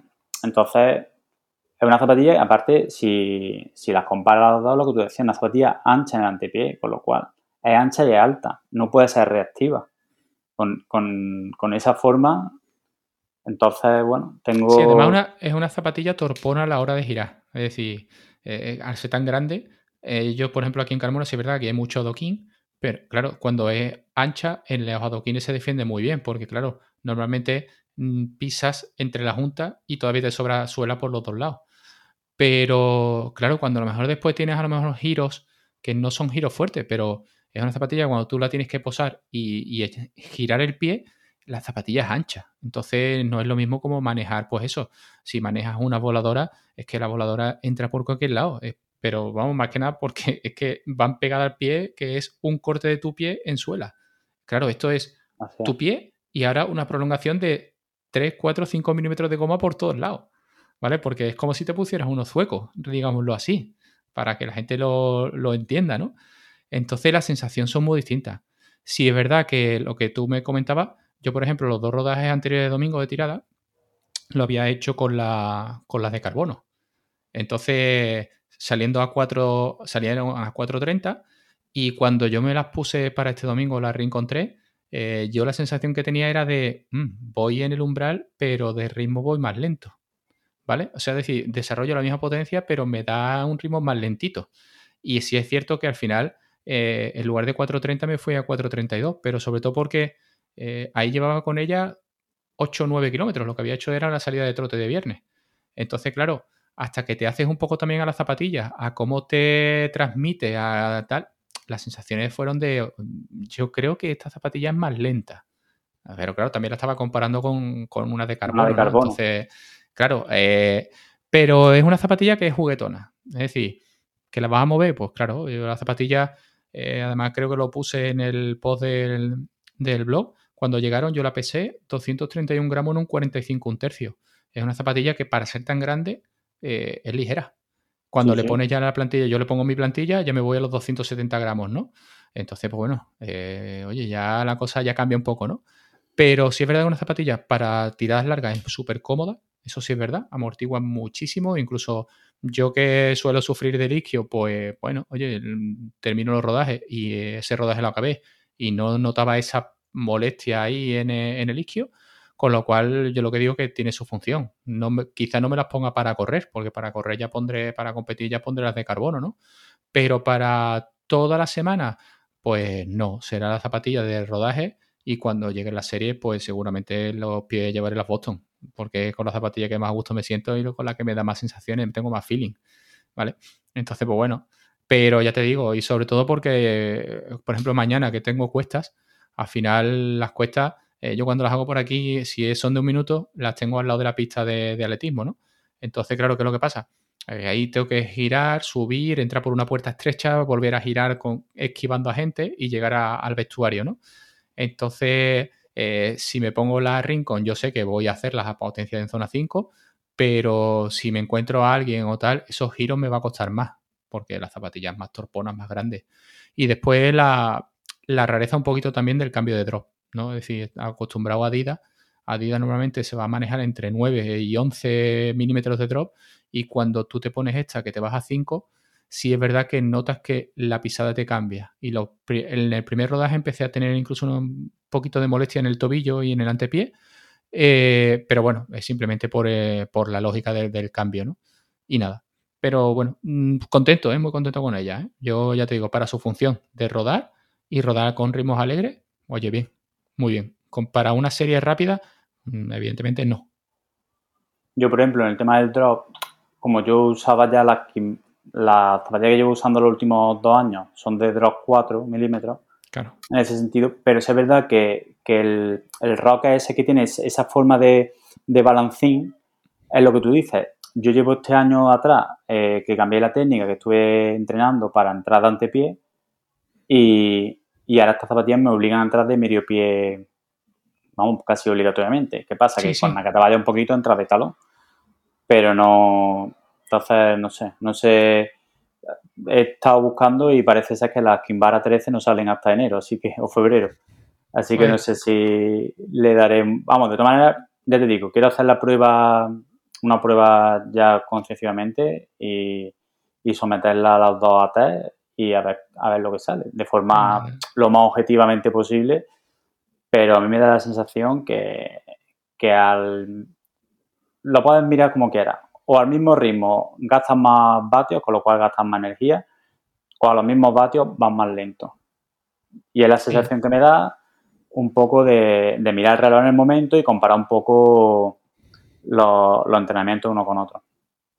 no, yo, te digo que sí, que, es así. Es decir, eh, si haces esa prueba, evidentemente aquí te estaremos esperando un agua de mayo porque a mí todo ese tipo de pruebas y sobre todo por gente que conozco eh, me gusta cada vez más porque al final te lo hace una revista y bueno, las revistas no sabes si están pagadas o no están pagadas por una marca o por otra y habla bien de mi marca o no hables bien de la mía, ¿no?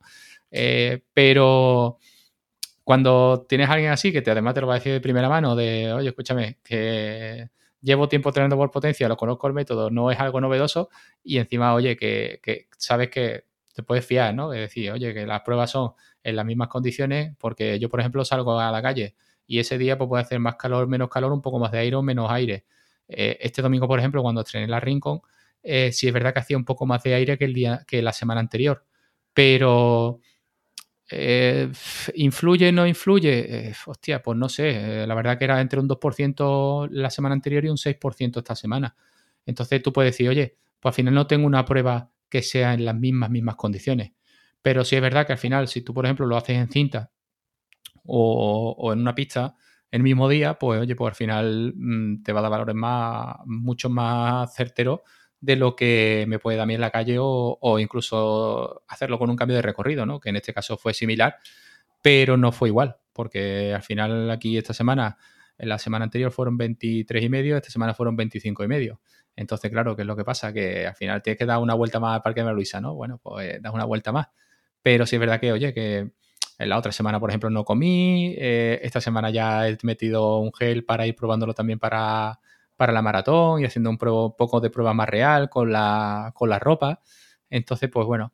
Y, y ya te digo, oye, eh, yo pruebas sintéticas las que quieras, pero a mí lo que me gusta es de gente de primera mano, que me diga de, oye, escúchame, que no, que esto no es... Yo tenía esta idea y me reafirmo en la idea de que haciendo esta prueba es cierto que va a dar. Y yo creo que te va a dar, te va a dar por ahí, ¿eh?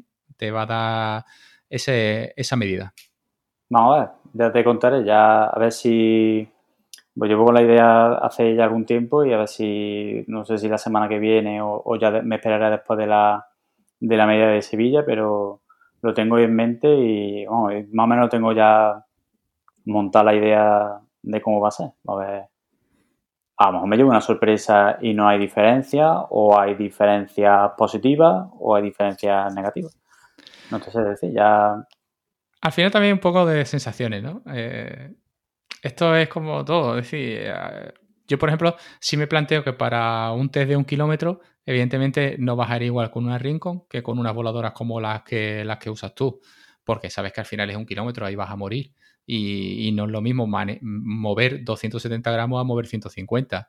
Eh, eso está claro. Y las sensaciones que te transmite. Es decir, yo que eso, ayer, por ejemplo, que salí a correr con un, con un compañero llevaba mis adiós, porque eh, él viene de una Solar, mm, viene de, correr bastante amortiguadito, ¿no? Con una Solar, y, me decía, tío, es que no sé, me quiero comprar o las Boston o las Adios. Y yo le decía, tío, las Adios para una maratón, hostia, me parece muy exigente, ¿vale? Pero yo te recomendaría más las Boston. De todas maneras, yo tengo las Boston y las Adios, calzamos el mismo número, y le dije, bueno, pues escúchame, antes de gastarte el dinero a lo loco, pruébala y a partir de ahí sacas conclusiones. Si tienes esa oportunidad, yo por ejemplo con las Ocas no he tenido esa oportunidad, es más, la recibí en casa y puse incluso la esterilla de, aquí en casa para ir andando y, viendo sensaciones para no ensuciarla y tal, porque no sabía ni siquiera si me las iba a quedar. Entonces, porque no sabía ni si eran, si eran estrechas en punta, porque al final yo le meto la plantilla y cuando le meto la plantilla mi pie sube. Entonces tú dices, me he encontrado con zapatillas que cuando le meto la plantilla el talón sale disparado de la zapatilla. Eh, entonces, bueno, había ahí una serie de cosas que no lo había podido probar. Estaba en duda entre esas y las New Balance 1080. Y las New Balance 1080 ya me las había probado en, el corte inglés y tal, e incluso me había llevado mi plantilla y tal, las puse. Bueno, y las sensaciones fueron buenas.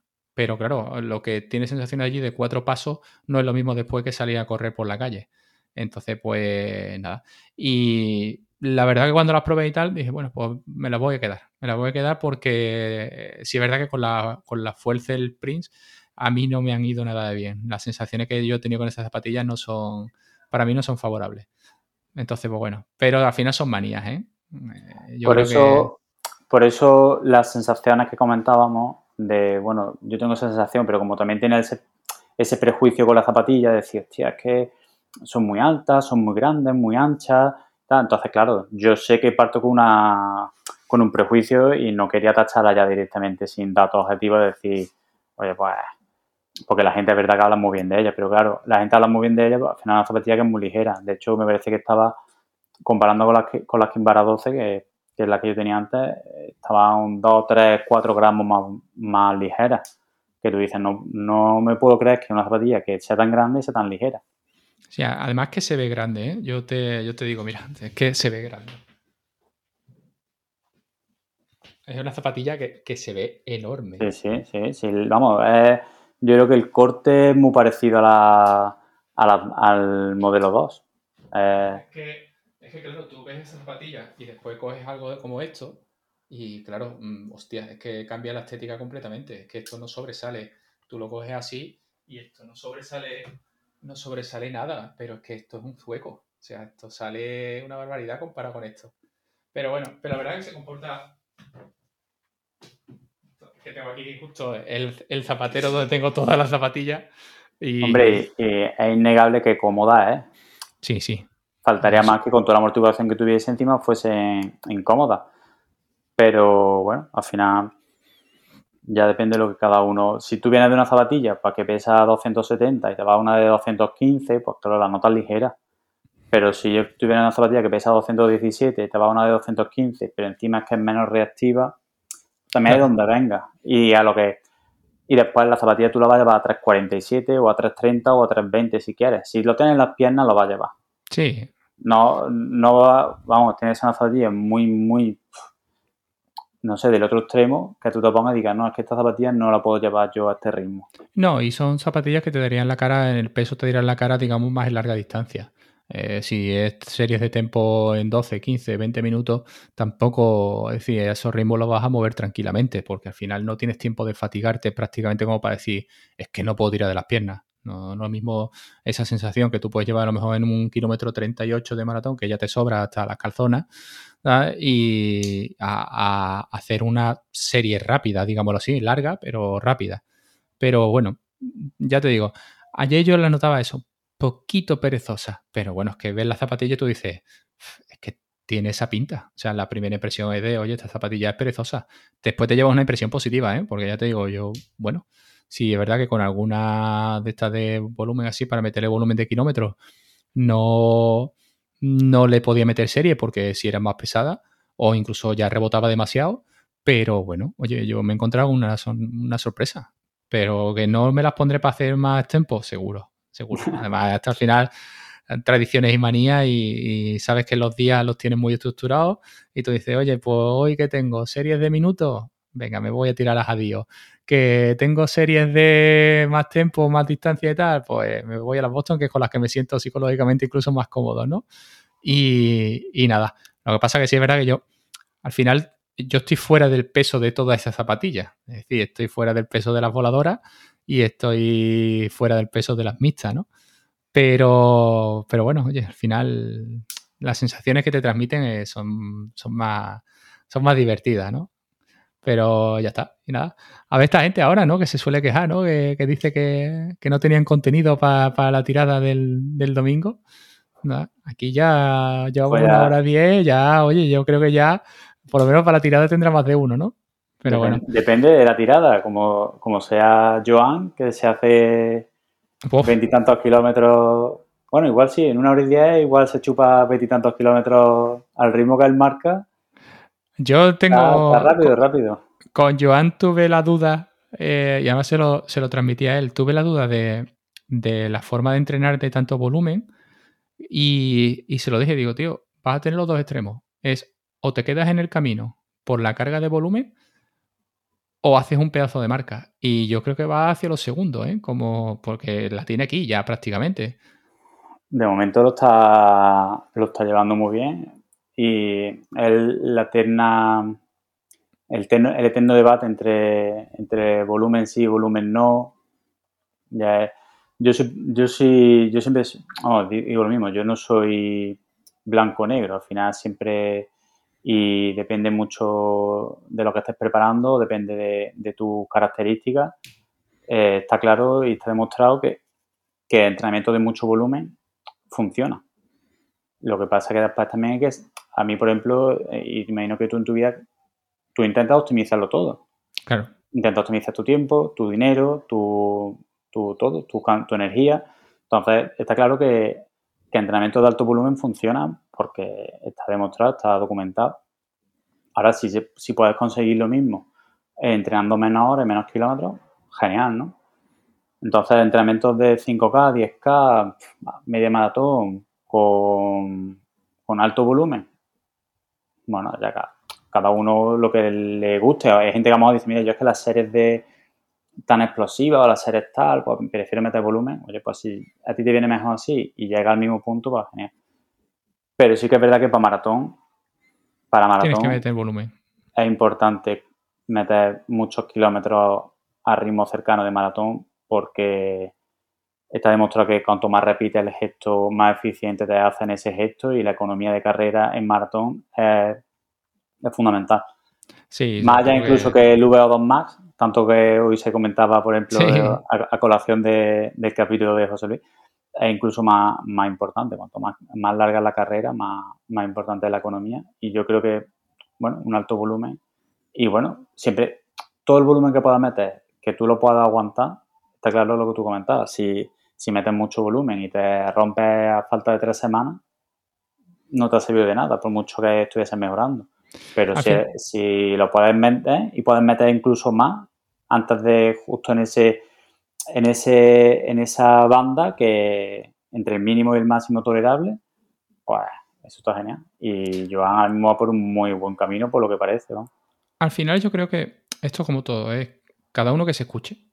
Y, que se sientan los entrenamientos y ya está. Es decir, porque yo mm, lo digo, primero, no tengo tiempo para ese volumen de kilómetros, porque yo no puedo salir, por ejemplo, antes de ir al trabajo, ¿no? Hay gente que sale antes de ir a trabajar.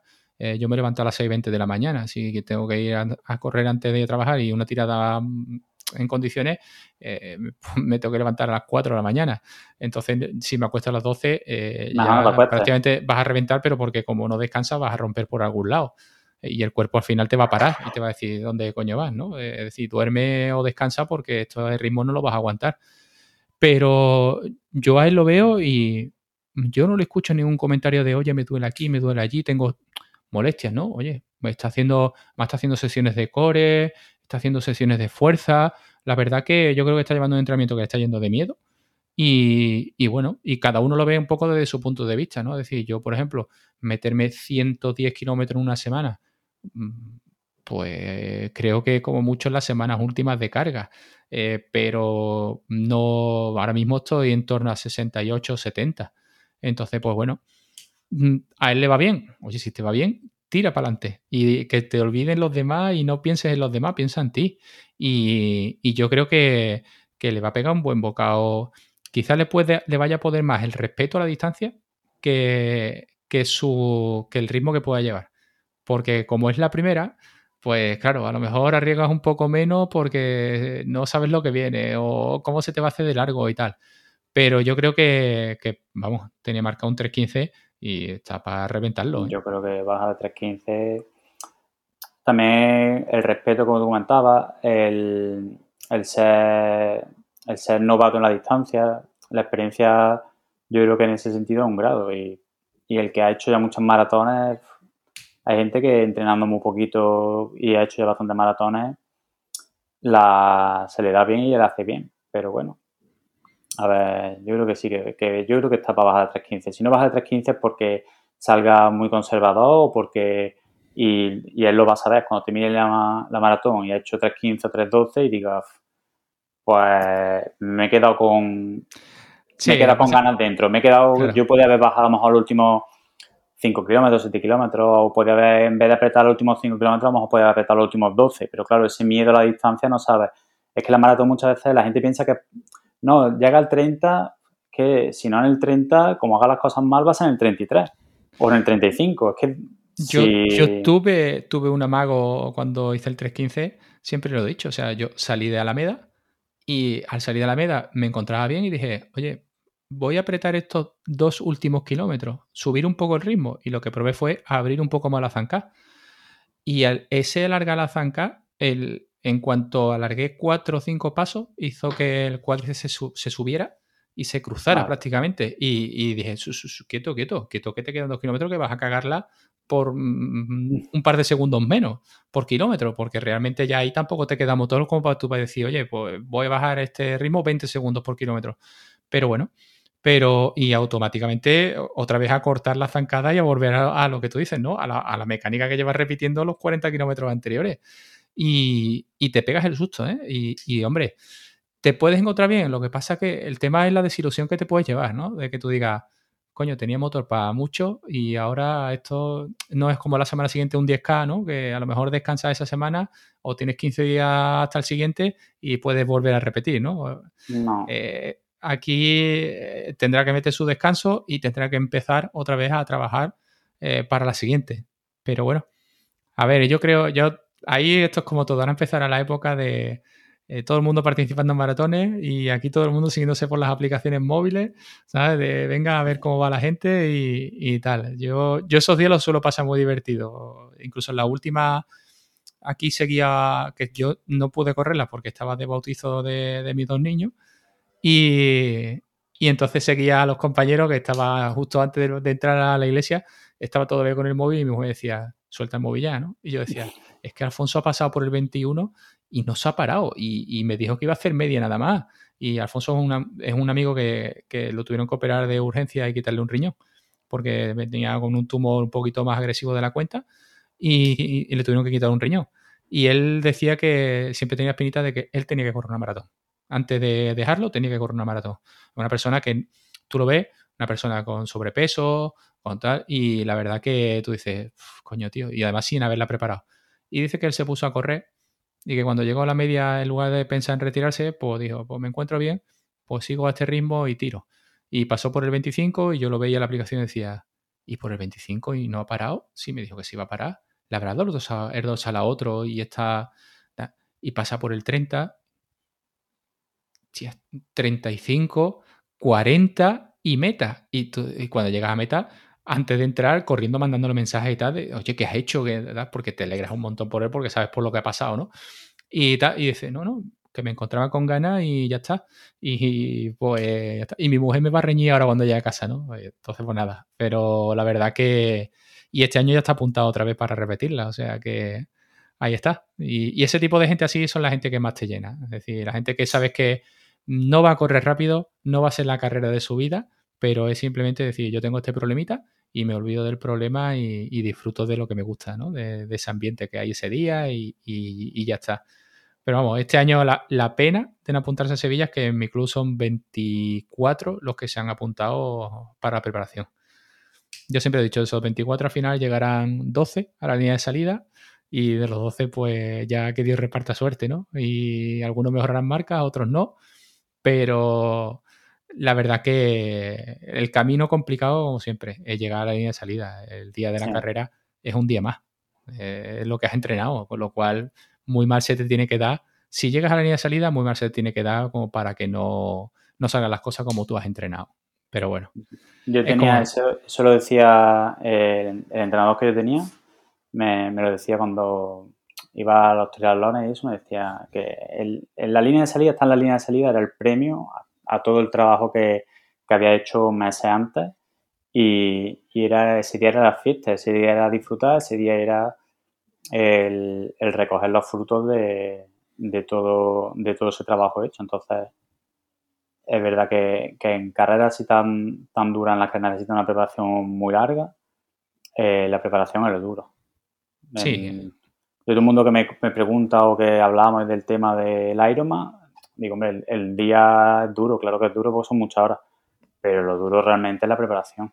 Sí, hombre, lo duro, lo duro es día a día durante meses. Es exactamente sacar la hora y no es un mes, dos meses, tres meses, es ocho meses o nueve meses preparando y son muchas horas y es cuadrarlo todo y entonces lo duro realmente es la preparación de estas cosas, así que ese día solo queda disfrutar y sonreír y que salga lo mejor posible.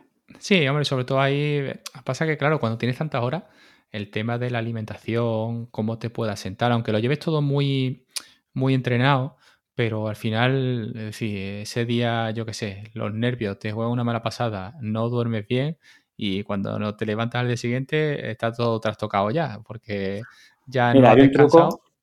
Hay un, hay un truco y, vamos, no, lo digo yo, lo dicen muchos entrenadores. Eh, la noche de antes, si hay una gran competición, no va a dormir. No sé si te ha pasado a ti, pero a mí me pasa, yo la noche de antes no duermo. ¿Qué es lo importante? La, noche anterior a la noche previa, es decir, pues si tú el domingo tienes la carrera, el sábado sabes que no va a dormir, tienes que intentar el viernes dormir todo lo que puedas.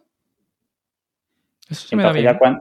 entonces, pues esa noche es la, importante, porque sabes que esa, la noche de previa, con los nervios, con las cosas, eh, por ejemplo, eh, la maratón a lo mejor no, pero en, en, Ironman que es las salidas son muy temprano, muchas veces son, depende del Ironman, son a lo mejor a las 7 de la mañana, 7 y media, cuando te uh a las 4 o las 5 para desayunar. Entonces, yo por ejemplo soy incapaz de acostarme de las 12. No puedo. Me voy si me voy a las 11 a la cama, es que me pueden dar a las 12, a las 12 y media perfectamente para dormir, dando vueltas. Entonces no va a dormir. La, la noche previa a esa noche última, duerme todo lo que pueda y hacer, como se suele mal decir, una cura de sueño. Y, y sobre el tema de la alimentación, pues te lo digo por experiencia, porque he hecho, he hecho tres Ironman y los tres Ironman con problemas de estómago. Y cambiando rutinas, cambiando de todo, y llega al final de la prueba y por una cosa por otra no sale todo como esperaba, pero bueno, ya está, al final eso es, por mucho que intentes llevarlo todo atado en carreras tan largas de de 8, 9, 10, 12 horas, un ultra dry, no sabes tampoco lo que te va a pasar en tantas horas. sí, eso, está, eso está claro, porque incluso aunque entrenes, eh, al final eh, tú puedes entrenar la alimentación también en carrera, pero estás haciendo solamente una parte de lo que vas a hacer el día de la carrera. Al final, eh, tu cuerpo llega tan al límite que, oye, eh, por algún lado se queja. Y si no, se queja muscularmente, pues a lo mejor se queja eh, porque te deshidrate o se queja porque, oye, porque este día, pues que tú normalmente entrenas a un ritmo, pues este día te vas a exigir un poquito más o lo que sea y gastas más de lo que realmente te aportas con lo que tú estás acostumbrado a, a meterte con los geles, ¿no? Entonces, pues bueno, ahí yo tengo mis dudas todavía, porque yo con los, por ejemplo, con los geles, sí es verdad que hay mucha gente que Victory Endurance le sienta mal. No, yo no digo que sean ni mejores ni peores, pero yo, por ejemplo, el, alargado de absorción, digamos, lenta, el de cafeína, que es el marrón eh, de cola, a mí ese me, va muy bien. Me, digo, no siempre me ha ido bien. He cambiado incluso este año, probé para el que tienen uno que tienen de frambuesa, que es igual, pero de otro sabor, y me sentó como todo como un tiro.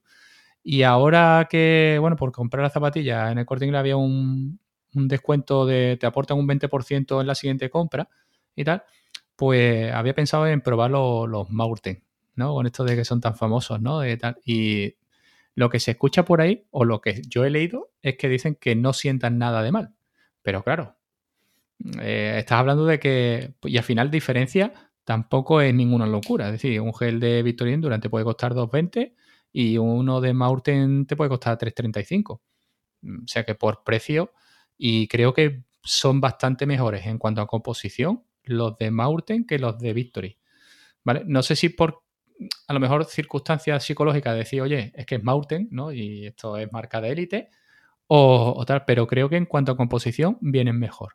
Entonces ahí ando de, de, que a intentar aprovechar este descuento y tal para coger un, pedir tres o cuatro y probarlo un día a ver, a ver cómo van. Y, meterlos ahí en el entrenamiento a ver, a ver cómo, cómo responden.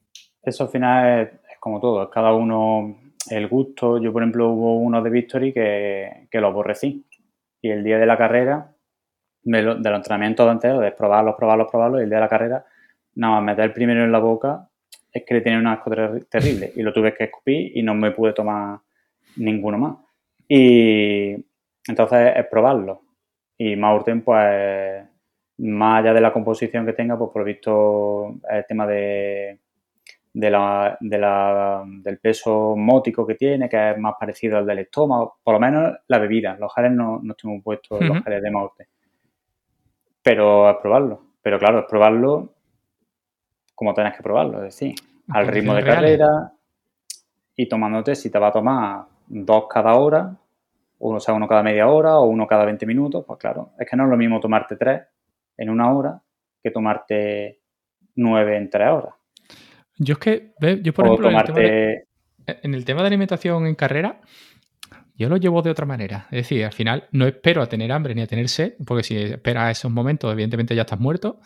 yo siempre lo he dicho, en el momento que tú en maratón tengas sensación de sed, eh, estás muerto. De eso al final vas a cuneta y, vas con calambre seguro porque en el momento en que tu boca está seca, es sensación ya, ya has tocado límite ya. Yo creo que ahí eh, no es bueno esperar ese momento, ¿no? Y siempre tienes que...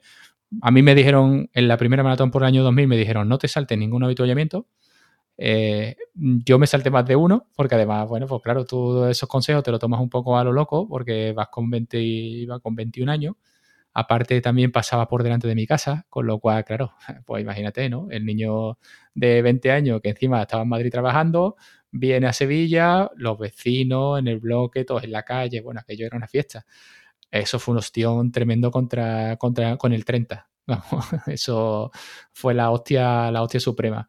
Y, y eso, y por ejemplo, ahí pues yo me salté varios habituallamientos. Entonces, pues claro, sí es verdad que después ya corrí con más cabeza porque ya corrí con 36.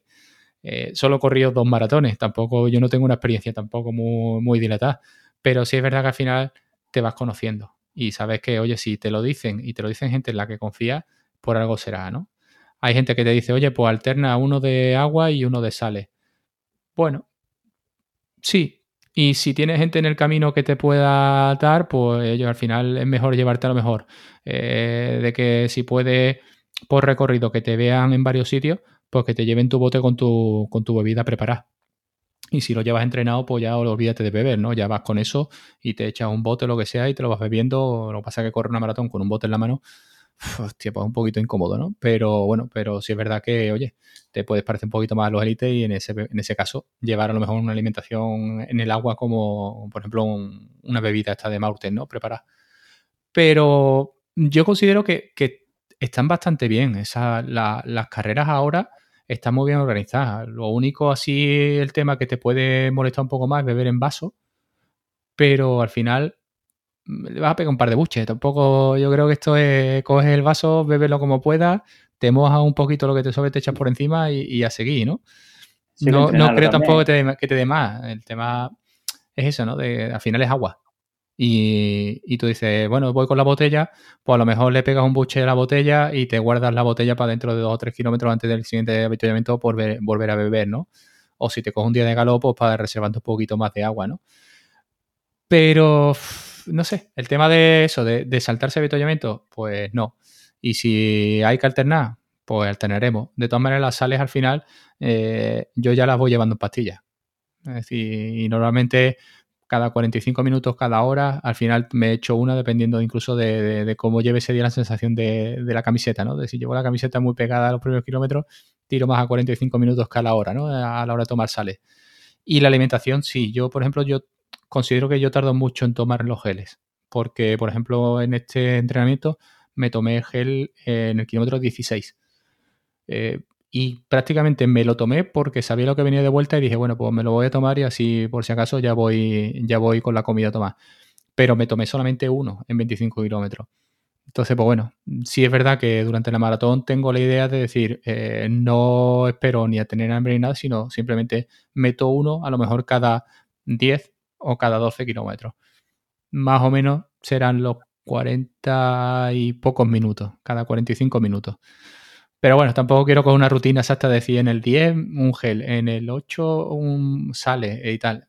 Así que veremos a ver cómo, cómo se da. Pero bueno, ya te digo, eh, yo creo que al final son manías, ¿no? Eh, y si, oye, si te sientes bien, siempre es mejor también llevar el depósito más lleno que, llevarlo vacío. Esto es como todo. Si lo llevas vacío, no te va a quedar mm. nada a la hora de, de apretar.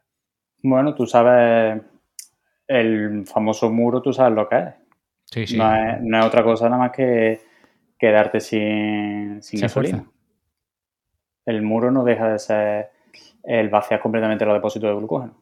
Entonces, si, no comes lo suficiente, te va a dar. Puede ser que, que no te des, porque vaya a un ritmo lo suficientemente lento como para que no estés gastando todo el glucógeno y estés gastando más grasa. Pero claro, se supone que los que queremos ir, a los que vamos a hacer marca, queremos intentar ir lo más rápido posible sin reventar, pero tampoco holgadamente sobrado a 6 minutos el kilómetro como va a decir, bueno, pues ya está, termino sin haber entrado a sudar como quien dice, ¿no? Sí, sí. Entonces, bueno, eh, al final ahí siempre en el límite y para eso pues hace falta, hace falta comer y... Pero claro, para comer X cantidad de gel o de hidrato de carbono o lo que quieras, bebida, mountain, hay que entrenarlo. Y hay que intentar entrenarlo en las condiciones más parecidas al día de la carrera. Incluso la temperatura hace. Yo he entrenado en febrero una cantidad de, en febrero, aquí en Córdoba, que hace una, una temperatura súper agradable, hemos estado rondando los 10, 15 grados, tal, he entrenado una cantidad de, de hidrato de carbono a la hora y genial. Y a medida que se va acercando la prueba en verano, en junio, julio, no entras, no te entra, porque el agua está caliente, porque los geles ya, aquello no hay manera de, tragarlo. Entonces cambia mucho incluso la, temperatura ambiente y la temperatura del agua. Y todo eso hay que, hay que llevarlo. Y lo que comentaba, incluso beber en vaso hay que entrenarlo. Sí. Que yo la primera vez que me encontré un avituallamiento con vaso, me eche más en la cara que, dentro de la boca. Sí, al final también tienes el truco, ¿no? De coger el pellizquito y tal, ¿no? Pero la botella nos suele resultar más cómoda, pero yo creo que al final también es, lo típico, ¿no? La botella te sienta más cómoda porque simplemente el agujero por donde sale el agua es más pequeño, no, no hay más. Entonces, yo eh, incluso yo he tenido compañeros que han corrido con un tapón de estos de, de Fombella que lo metes en la botella en la rosca y tienes el típico de chupar, como los de la bici. O sea que, y lo que hacían era que llegaban al avituallamiento, cogían una botella, le cambiaban el tapón y con esa botella tiraban a lo mejor 4 o 5 kilómetros hasta que lo quitaban y tiraban la botella vacía. Eh, yo creo que al final todos hacemos lo mismo. O sea, esto es, si te dan botella, eh, abre, tiras un poquito para que no te dé ese agua en la cara tal, y luego terminas de beber y la, si vas bien la tiras. Yo normalmente en un 10K te puedo decir que ni bebo.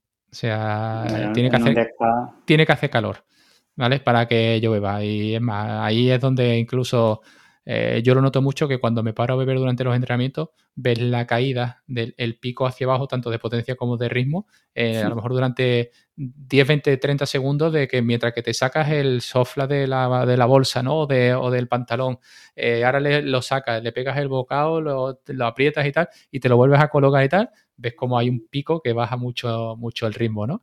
Y eso fue, oye, si vas a ir con poco margen, pues también me da respeto, ¿eh? No te dirás tú que. Pero claro, no te puedes pegar toda la carrera sin bebé. Esto es así, te la pegas sin bebé. Eso lo bueno de las carreras organizadas es que es que tienen habitualmente cada 5 kilómetros. Sí. Si con que bebas cada 5 kilómetros, más o menos va a ser cada 25 minutos, 20, 25 minutos, 5 kilómetros. Eh, tu gel y tus dos, tres, vamos, dos sorbitos de agua. Lo bueno de la botella que comentaba, que por mucho que eches fuera, como tienes más cantidad, más oportunidades tienes de, de que entre el vaso, entre que vas corriendo, te va temblando la mano, va cayendo, te la va a acercar a la boca, lo que no ha caído, al final le dado un sorbo mucho más pequeño, pero sí, o incluso, incluso cuando en lugar de agua te tocan sales, al final acaba con toda la mano pegajosa, ¿no? De, te, te, dan el acuario de turno y, claro, lo coges con el tembleque, te termina tirando todo y al final vas pegajoso y esa sensación al final también te preocupa por decir, coño, que no voy cómodo, que no voy cómodo todos los días porque tienes esa sensación de ahí de... Y al final termina pegándote chupada en la mano, ¿no? Para ver si te lo quitas o lo que sea. Pero al final hay un montón de anécdotas en las carreras que, que son, son muy divertidas. Pero bueno, esta, esta es una de ellas y, y si es verdad que la primera vez que vienes de beber en botella y te viene, como tú dices, una carrera en vaso, eh, cuidado, eh, que choca, ¿eh? Choca, choca. Por ejemplo, nada, más que, nada más que para coger, yo me acuerdo de los primeros momentos de la maratón de Málaga, que cuando yo la hice eran vasos, nada más que para cogerlos ya era un problema, porque tú cuando lo cogías muchos los tirabas, te costaba trabajo, tienes que reducir mucho el ritmo, ya te rompe un poco entonces, bueno, hay que, hay que acostumbrarse. Por ejemplo, en esta de Almodóvar, la botella te la daban. Estaban los, asistentes de los ayuntamientos, te, iban dando la botella. No sé cómo será, porque claro, los participantes no son los mismos en la maratón de Sevilla o en la maratón de Málaga que, en la media de Almodóvar. Hombre, ahí también lo que cuenta que... No sé cómo... Que quizás vaya, eh, vayas en, en grupos más estirados, quizás. Eh, yo creo que cuando vas a buscar marcas así, en temas sub 3 o incluso menos, si vas a menos, evidentemente la carrera es para ti solo, porque a ritmo de Javi, por ejemplo, de 2.30 y algo, ¿no? O, como hizo este chaval de la maratón, ¿no? De, Londres, ¿no? Hizo 2.38. Eh, cuando vas en esos grupos tan adelantados, eh, ahí la carrera normalmente los grupos son más reducidos, a lo mejor son grupos de 8 o 10. si tú vas a 5, te comes mm, todo lo que hay ahí, ¿no? En el grupo, ¿no? Ya ahí sí son los grupos más numerosos e incluso puede haber más problemas. Lo que pasa que al final es como todo. La gente que va a 5, por pues lo mejor le preocupa menos perder 3 segundos en ese aspecto, 5 segundos en ese momento, a la gente que va con el tiempo más apurado. Y, nada, pero bueno. Y nada, yo te quería también preguntar, que también se ha hablado estos días con el tema de, del test de Gabela. ¿Tú te haces algún test antes de maratón o no? ¿Haces el test de Gabela? Yo no lo he hecho nunca. Sé de gente que lo hace y, le gusta hacerlo.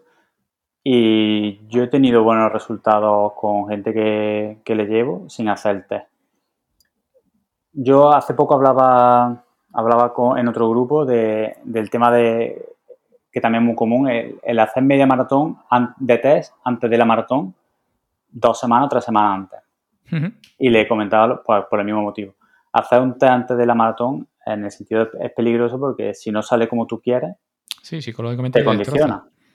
Y un test al final no es, no es, o sea, no te va a decir realmente cómo está, te va a decir cómo está ese día. Ese día puede pasar lo que sea. puedes haberte levantado peor, mejor, no haber comido lo suficiente y si sale el entrenamiento peor, ¿qué haces?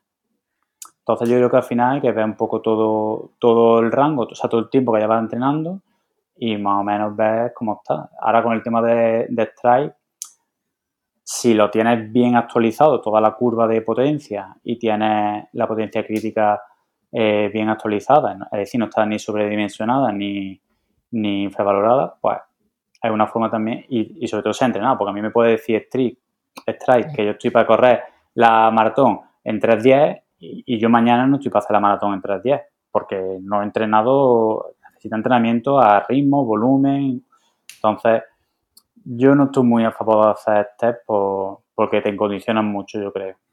Yo si, sale muy bien el test, aparte un test, si es verdad que está, está muy documentado y, ha escrito mucho sobre ello y tal, y parece que es bastante fidedigno en el sentido de que, pero al final no dejan de ser dos series de, de 6 kilómetros.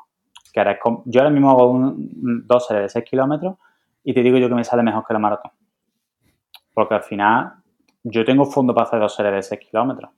No sé qué ritmo, tal, pero, pero no estoy para hacer 42 kilómetros. Claro. No, eso, es lo que me noto yo a día de hoy. O sea, es decir, a mí ahora mismo Stream me dice que sí, que por debajo de las 3 horas. Yo le digo, lo firmamos ya. Aquí, si vale, lo firmamos ya. Pero yo, por ejemplo, eh, decir, ahora mismo sería totalmente mentira. ¿Pero por qué? Porque mis piernas no están ahora mismo para 42 estamos metiendo la carga de kilómetros, estamos metal, y hombre, no te voy a decir que llegue mal a lo mejor a los 25, a los 27, pero es que de ahí todavía quedan 15 más, con lo cual es que eh, hay que meterle carga de kilómetros y, saber. Y hacer un test, bueno, al final es un entrenamiento más, es decir, yo creo que en la tirada más larga me parece que tengo este, con José Luis, me parece que son 32 y medio, y de los 32 y medio me parece que hay 26 a ritmo de maratón. Eh, bueno, dará una medida, dará una orientación, pero yo soy más de decir, oye, eh, a mí yo voy por sensaciones, aunque tengas que tu control sobre la potencia, sobre los ritmos y tal, pero yo soy de sensaciones. Es decir, si tengo que hacer una maratón o una media maratón a 4.15, lo que quiero es que cuando yo la termine, yo diga, me pegaba 15 más. Y esa es la mejor sensación que puedes tener de que, oye, te encuentras con tu ritmo y te encuentras todavía con fuerza.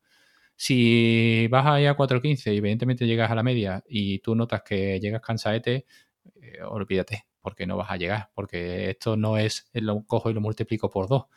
Eh, yo en mi caso la de 3.15 sí fue así, que fue todo el ritmo mantenido todo, toda la maratón, no, no hubo caída de ritmo ni nada, quitando el último kilómetro por ese problema de, del calambre y tal, pero bueno, sé que esas circunstancias normalmente no se dan. La maratón normalmente no es, oye, he pasado la media maratón en 1.29, pues voy a hacer 2.58. Mm, normalmente no es así. Entonces, pues bueno, a ver, a ver un poco, pero ya te digo, al final... Tendemos a atribuirle una, unas propiedades a, a a la potencia que, que no, no, es nada mágico. O sea, al final es una forma más de medir. Cuando otra vez hemos dicho en el grupo que la gente pregunta, no, pero entonces me compro extra y dejo la, frecuencia cardíaca, no, o sea que hay que verlo todo, o sea que al final es todo junto. Eh, no es, o la potencia, en este caso, es una herramienta más, igual que el ritmo, igual que, la frecuencia cardíaca. Entonces, eh, y, lo que te diga extrae, antes has tenido tú que alimentarlo y has tenido que hacer tú los... O sea, que no es nada mágico, que no me compro yo extrae, eh, hago cuatro entrenamientos o diez entrenamientos, doce entrenamientos y ya estoy para lo que me diga, ¿no? Hay que, hay que hacer una, hay que alimentar la curva y hay que entrenar en base a una zona que me diga que sean de potencia, de, ritmo, de frecuencia cardíaca. Entonces ya en base a eso podrás coger y decir, oye, pues yo creo que sí que estoy para hacer esto o no estoy para hacer lo otro. a mí, por ejemplo, yo cuando José Luis me dejó el suyo para probarlo, él, tenía la versión 1, que era la que no te cuenta el aire, ¿no? El viento. Y, y yo decía, claro, venía, venía de otro usuario, que se lo había dejado él a otro, a otro amigo. Y total, que sí, que reseteas y tal, y tú dices, bueno, pues esto cómo va, porque al final la primera pregunta que te hace es, ¿esto cómo va? Y claro, la potencia crítica en ese momento estaba súper baja. Yo incluso, ya te digo, yo no había corrido tan lento en mi vida. Y, y, tuve muchas broncas con él porque yo le decía, tío, es que yo no he corrido tan lento en mi vida y esto me está diciendo que ya nada más que yo salgo de casa y pego cuatro zancas más rápido de la cuenta me está pitando porque me voy de zona. Total que al final le hice una calibración de 3.9, ¿vale? Y, cuando yo le hice esa calibración, eh, incluso me llegué a subir a 420 vatios de potencia crítica. Eh, claro, eh, cuando lo ves realmente, claro, tú después te vas a la zona 5 y tú dices, escúchame, aquí no vas a llegar en la vida, con lo cual está totalmente sobredimensionado. E incluso tanto como que creo que durante la media maratón también estaba sobredimensionado. Y ahora, por ejemplo, lo tengo en manual. ¿Por qué? Porque en la, durante la media maratón eh, me, estaba con una potencia crítica de unos 406 vatios. Y yo lo veía que, bueno, mm, que todavía iba un poquito largo. Porque, claro, cuando tú te acercas a 406 vatios, las sensaciones que tú transmites es decir, escúchame, es que a esto voy a morir. Entonces, pues bueno, y, nada, y entonces manualmente lo he ido poniendo. Es cierto que ahora, por ejemplo, si lo pongo que lo calcule él, me da 386 y yo lo tengo manualmente en 395. ¿Pero por qué? Porque en 395 yo me encuentro que yo termino los entrenamientos bien, los de zona 2, los de zona 5 los puedo terminar también y los termino en condiciones. Y entonces, pues bueno, entre 386 y 395 tampoco hay ningún cálculo loco. Pero sí es verdad que eso, que, que cuando claro, has hecho un 3.9, que aunque lo hayas hecho como debes, pues tal, pues te da una potencia mucho más alta de lo que realmente tienes. Es que tú ten en cuenta que, y esto, esto pasa también en ciclismo y pasa en carrera con el ritmo, pasa, tú estás intentando estimar un, un, es un punto fisiológico, o bueno, no un punto fisiológico, es, un marcador de rendimiento, la, la potencia crítica que va en torno, tiene un tiempo límite que va en torno a los treinta y tantos minutos a la hora aproximadamente, con un test de tres minutos de nueve minutos. Claro. A ver, y esto pasa, hay gente que, el, por ejemplo, en potencia de ciclismo, la estimación de del FTP, que al final, si no es lo mismo, muy parecido a la potencia crítica, también en torno a una hora, que es lo que se decía Andy Coogan en el libro, que había que hacer un test de una hora, pero ¿quién hace un test de una hora a tope? O sea, es, muy duro. Y eso hazlo cada cuatro semanas o seis semanas. Entonces inventó el test de 20 minutos y lo ponderas con un valor de 0,95 y tal. Que 0,95 es para gente muy buena, pero que gente normalita está en 0,92, 0,93 y si está fuera de temporada o está empezando, más bien tirarle para 0,9. Tú estás intentando estimar una cosa que, que su tiempo límite está en torno a una hora con un test de de 5 minutos. E incluso hay gente que hace un test de 5 minutos. Pero es que. Entonces, es, como es como si tú haces, es como si tú llegas y me dices, me he metido en la calculadora estas que hay muchas por internet y me dice que con el tiempo de 18 y pico en 5K hago la maratón en 3 y pico. O sea, es que de 5K a 42. Es que hay mundo. Pues al final un poco parecido. Está intentando estimar un marcador de rendimiento de una hora o aproximadamente 40 minutos, una hora, por un test de, 5 minutos, de 9 minutos, de 10 minutos. Entonces, a una prueba de, 10K, una prueba que te lleve aproximadamente unos 40-45 minutos a tope y va a estar, va a estar ahí, Te va a dar el tiempo más real, ¿no? Te va a dar la potencia más... Te va a dar de la potencia crítica, que luego de la potencia crítica a lo que haga en maratón también es un mundo, porque el tiempo límite de una hora que tú puedes tener una potencia crítica muy alta, por ejemplo, como no, no, yo no la tengo muy alta, pero yo tengo una potencia crítica ahora mismo 4,4 vatios kilo más o menos, que para 10K, para 5K, para, para media maratón, pues está más o menos ahí, ahí. Pero para maratón, si es que la maratón no se corre en, esos ritmos, en esas potencias, se corre eh, en primer umbral un poquito por encima Estamos hablando de otra cosa bien distinta. Estamos hablando de otra película. Entonces, está bien, pero has tenido que hacer entrenamiento a ese 80%, 85% de la potencia crítica y cuando hagas mucho entrenamiento a ese intervalo de, intensidad, entonces estarás preparado para, para correr a lo mejor la maratón. Sí, y después yo creo que al final también, es decir, la, la confianza que tú deposites en, eh, en, el aparatito. Hay gente que cree ciegamente. Yo al final lo tomo como un valor de orientación, es decir, ¿Para qué? Pues para no pasarte, para no fatigarte, para lo que tú quieras realmente.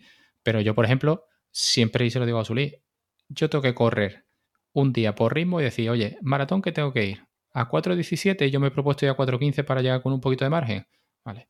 Me tengo que pegar un tiempo, unos kilómetros a 4.15. ¿Para qué? Para ver realmente la potencia a cuánto se me va. Y a partir de ahí, sacar, decir, es que estoy yendo o muy cerca del 90, cosa que ya no me es rentable, porque a partir del 90-91 vamos a empezar a tener problemas antes de tiempo, o voy a estar en el 85% y voy a ir más cómodo. Entonces, pues bueno, ¿por qué? Pues porque al final, oye, te puede decir, no, no, tú haz la maratón a 354 vatios que te va a salir el ritmo más o menos 4 minutos. Sí, pero es que para mí esos 4 minutos me rompen la marca que tengo de barrera. Aparte que es muy diferente porque estamos hablando de, mm, de vatios, que al final es una potencia, y el, y el ritmo es otro. Si ese día, bueno, puedes calcular si hay subida o hay bajada. La temperatura también la puedes meter en strike. Hay también otras calculadoras que hay mm, por ahí también para sacar eh, pacing de carrera. Pero luego está cómo tú transformes, tu técnica de carrera, dijésemos, de cómo tú transformes esa potencia en, en ritmo. Entonces es muy diferente. Si hay viento, tú ya sabes que no va, que no va a sacar ese. Si día te encuentras viento en la carrera, yo muchas veces le digo a, a los que llevo, digo, mira, el pacing de carrera de media maratón, tal, pues vamos a hacerlo a, este, a estos vatios. Pero que el tiempo, el tiempo puede ser, depende. Y si hay viento, yo eso como lo. Claro. O sea, se puede saber dos días antes, más o menos el tiempo, el viento que va a hacer, tal, más o menos estimarlo también. Pero depende también de las zapatillas que te pongas, que estamos hablando antes.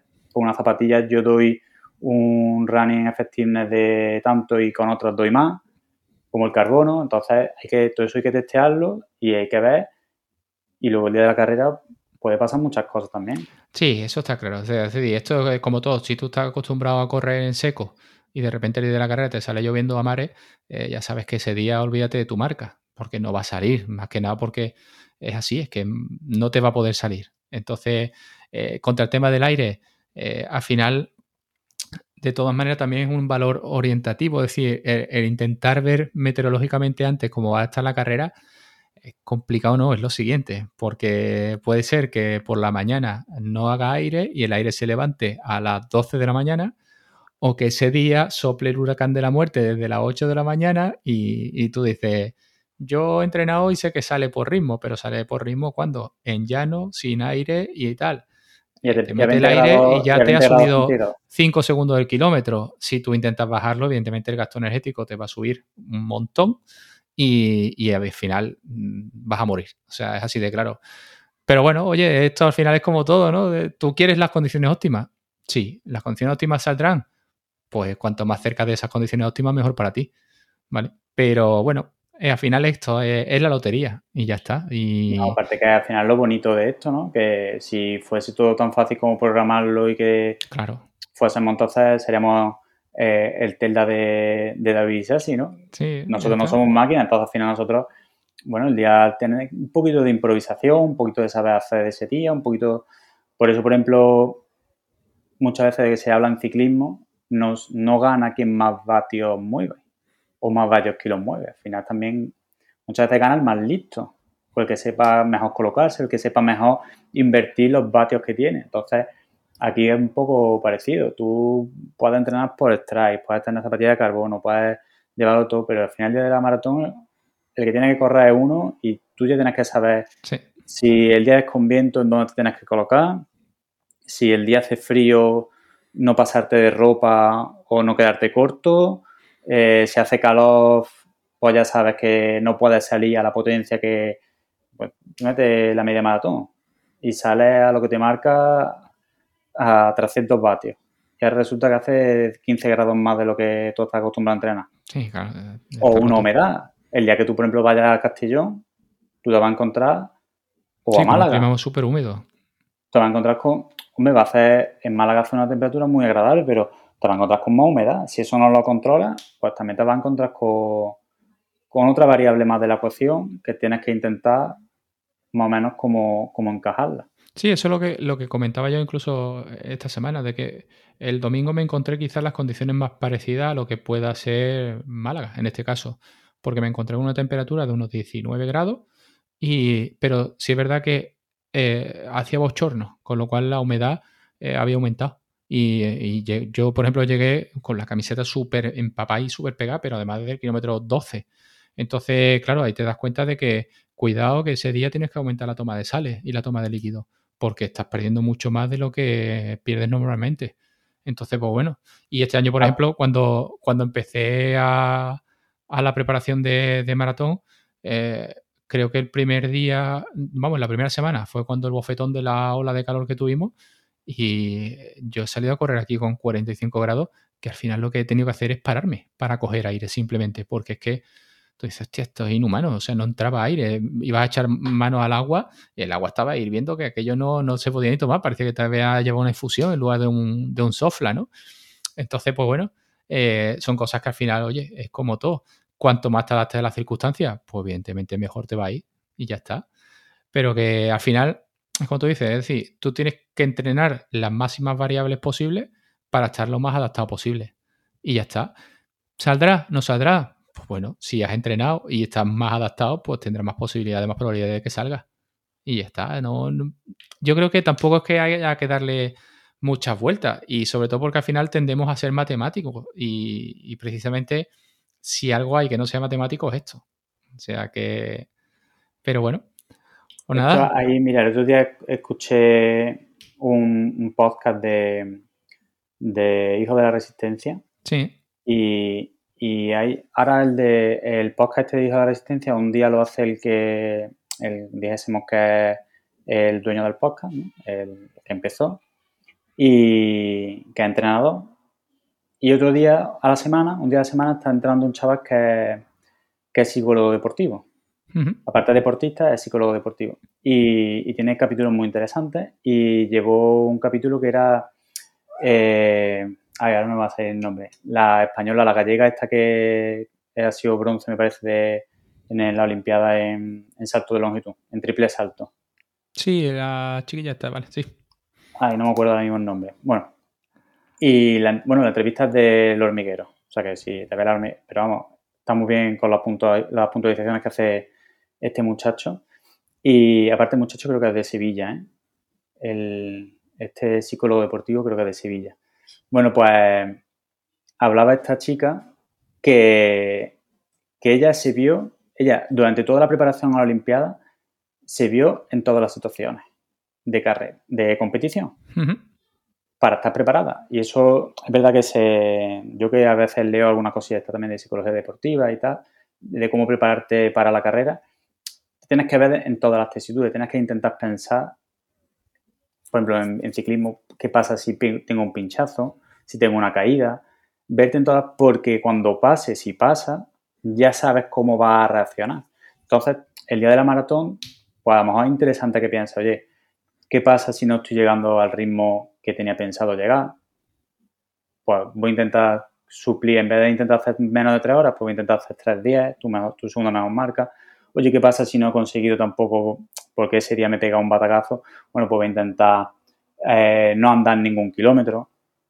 Siempre ponerte en la situación de qué es lo que puede pasar durante toda esta preparación para tener un plan B o una intentar solucionarlo de alguna manera, tener una forma de cómo solucionarlo. Y la verdad que es muy, muy interesante, te, invito a que lo, a que lo escuches, porque además es cortito, son, no sé si son 10-15 minutos y se hace muy ameno y, y habla de cosas que, creo que para carrera mejor pues de, de maratón te, nos puede venir bien a todos y, y otra forma más y creo que es interesante y muy importante la psicología también en estas carreras tan largas. Bueno, nada, largo también ha sido la, charla. Al final, la gente que tenga tirada también va a tener, va a tener charla. ¿vale? Pues ya nos vamos aquí a. Con todo está por la hora 57. ¿sabes? Pero bueno. tío, un placer. Yo la verdad que. Ya te digo, además, con la gente que sabe mucho más que tú, al final, oye, a mí me, me gusta. Y, y al final no queda un, un podcast de compartir batallitas, sino que también se aportan cositas de, oye, pues aplícate esto, aplícate lo otro, que te puede venir bien y te puede venir mal. Entonces, veré el domingo por la mañana, en este caso, y ya hablaremos a ver si juntos o, separados, a ver cómo, a ver qué decidimos. sabes, yo, a mí me va a venir bien una liebre. bueno, a ver, a ver. Pasa que es que yo soy también de, de, calentón en ese aspecto. De mecha corta, para de mecha corta. Sí, además, cuando llevas tanto tiempo sin ponerte un dorsal, mm, ya me pasó en la nocturna que, que, corrí, que le dije a José Luis, no, voy a salir a ritmo de maratón. Eh, y cuando nos dimos cuenta, dieron el pistoletazo y los primeros 500 metros íbamos a 3.40. Y dije, hostia, va floja ya porque si no esto va a acabar mal. Y, y al final en lugar de 4.15 salió 4.08, pero como tú dices, ¿no? Las sensaciones, también una carrera muy cortita, 7 kilómetros y medio, 8. Y bueno, oye, terminas y tú dices, bueno, todavía queda un camino, un largo camino, pero las sensaciones de que he ido 4.08 y he ido muy suelto. Entonces, pues bueno, todo eso va, va reforzando positivamente. Y, y, ahora lo que pasa es, claro, te llega esta media y tú dices, todavía queda tiempo. Si, incluso si gasto un poquito, todavía queda tiempo para recuperar. Entonces... Tú piensas que, que el MIT te estaba permiso. Sí, otra, cosa Distinta, otra cosa distinta es que te hubiese dicho José oye, mira, que no, que es que tienes que hacerlo, pero si te ha dado permiso, tú ya verás. No, no, te, quiero, no, te, quiero, no te quiero... No quieres presionar, ¿no? pero, no te quiero llevar por el mal camino, no te quiero llevar por el mal camino que luego... No, te quiero presionar, pero te puedes venir conmigo si quieres, que vamos a llegar a gusto. Bueno, vamos a intentarlo, ¿eh? que yo tengo 1,27, pero hace ya un par de años así. Yo es de este año, yo el 1,27 es de este año. Además me... Eh, pedí medalla, de que medalla grabada, que yo normalmente no la pido nunca, porque normalmente el tiempo me lo guardo yo para mí, pero como venía de lo que venía, es decir, vengo de este año de esas mejores marcas y tal, yo decía, es que es el momento de pedir la medalla, tío, que menos que tú digas, te llevas de recuerdo y tal, y, te pones a pensar en el otro extremo, ¿no? De, oye, he pedido medalla y si me pegó la hostia del siglo, ¿verdad? Tiro con la medalla y la guardo en un cajón y me olvido de ella, ¿no? Pero por un lado, ya te digo, por un lado me apetece. Pero por otro lado también te digo, oye, vamos a echar cabecita y, tal. Pero bueno, tengo tiempo de pensarlo y, según sensaciones también de esta semana que viene de entrenamiento.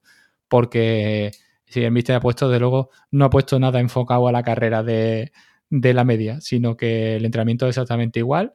Segunda semana de carga y, y en principio no sé tampoco, a lo mejor pues las series las hago el jueves, con lo cual todavía tengo viernes y sábado para recuperar y a ver las sensaciones un poco. Cuando ya esté en la línea de salida, pues decidiré un poco a ver cómo también cómo llega, a ver cómo ha dormido y esas cosas y a partir de ahí decidiré de, oye, pues mira, vamos a arriesgarnos y vamos a tirar o, vamos a plantearla de, un entreno puro y duro y, y fuera.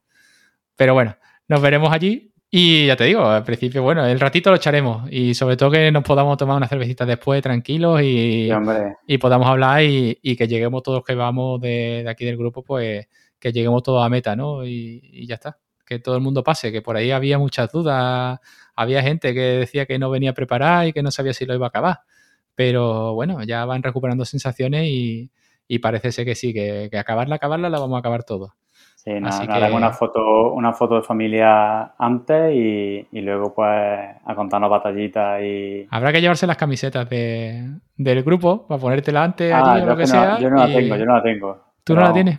Yo, yo, tengo dos porque en la que me enviaron se equivocaron en el nombre y, y lo que pasa es que esa no me la puedo poner para cualquier cosa porque, claro, como lleva un nick distinto, cuando lo meten en Twitter sale otra persona totalmente distinta. Creo que además incluso una chica. Entonces, pues bueno, es, complicado. Pero yo sí, yo tengo la de manga corta. Y aunque vaya a correr con la del club, porque evidentemente tengo que correr con la del club, pero sí me gustaría de eso, de llevármela. Y, y lo que pasa es que no sé todo el tema de guardarropa cómo va a estar pero por lo menos que, oye, que nos podamos echar una fotito así medio, bueno, con la camisetilla de, o, con la del podcast, o oye, pues bueno, no pasa nada. Es decir, si viene y no la tienes, pues tampoco, esto no es, no pasa nada. No va a hacer feo, ¿no?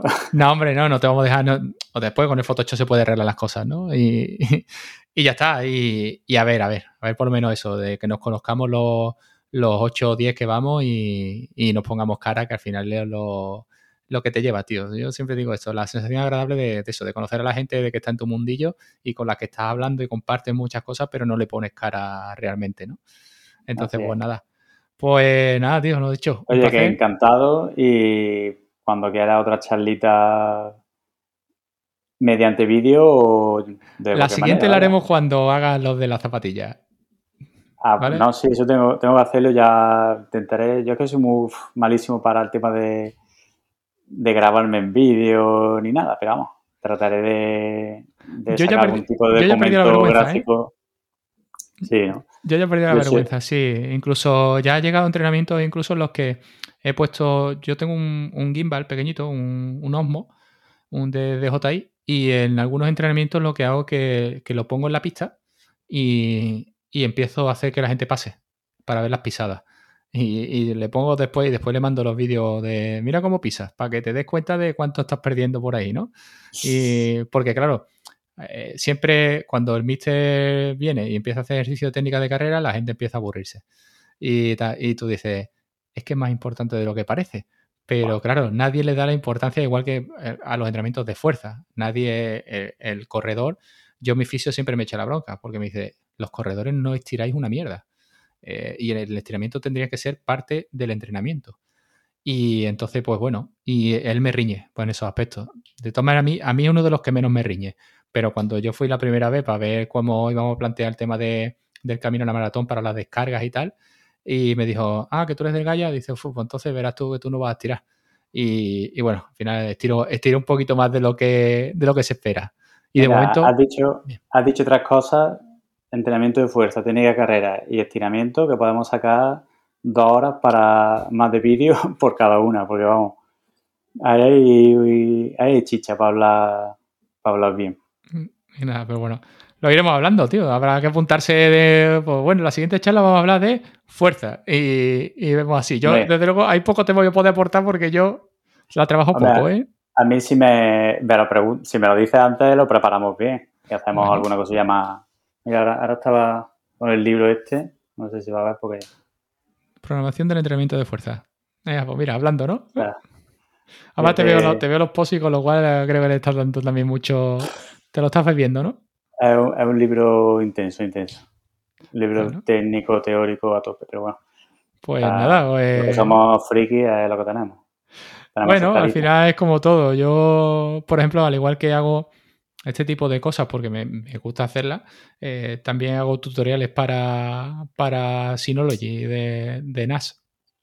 Y, y la verdad que al final es como todo. Es decir, esto es una cosa que te gusta, que a ti no te estorba y que después lo que haces es ponerla en conocimiento de los demás porque realmente es lo que te gusta. Es decir, a ti te gusta aprender y después ponérselo en conocimiento a los demás. Pues esto es igual. Hay al que le gusta los libros de entrenamiento de fuerza, a mí me gusta la parte de más de informática y, y bueno, habrá quien le guste, pues yo qué sé, mm, el punto de ganchillo, ¿no? O el punto de cruz, ¿no? Pues esto Pues, es así. A ver, estoy viéndome aquí ahora y digo, a ver si el próximo día me hace un tutorial de, de iluminación, porque estoy, tú estás súper bien Ah, bueno, pero porque yo tengo un arito de eso. negro. Yo tengo, yo tengo un arito de esos de, de, de youtuber. Entonces, más, ne- más negro que parece que... que Bueno, pero eso-. Eso al final que depende. Yo es que con el teletrabajo, sí es verdad que durante esta- este año de pandemia he tenido mucho, mucha videoconferencia y al final yo tengo un Mac y lo- precisamente los Mac, mm, si en algo carecen es de, de- de webcam.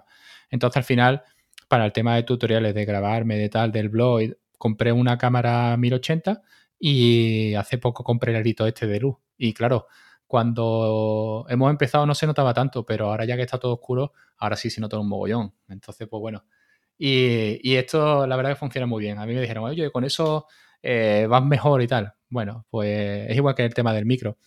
Al final Sí. no es lo mismo grabar con el micro de, de la cámara o de los auriculares en este caso que con uno de estos, ¿no? Y, y bueno, y al final es que te vas cogiendo, te va gustando y, y vas invirtiendo un poquito más. Pero la verdad que, que lo del arito de luz este de youtuber Yo tengo, es un gran... yo tengo, si lo llego a saberlo, a lo mejor lo hubiera puesto, no sé, porque yo tengo para la, la cámara de vídeo, para cuando grabo algunas tomas, tengo la luz esta Sí, con antorcha, sí, sí, sí. Eso a lo mejor hubiera venido bien.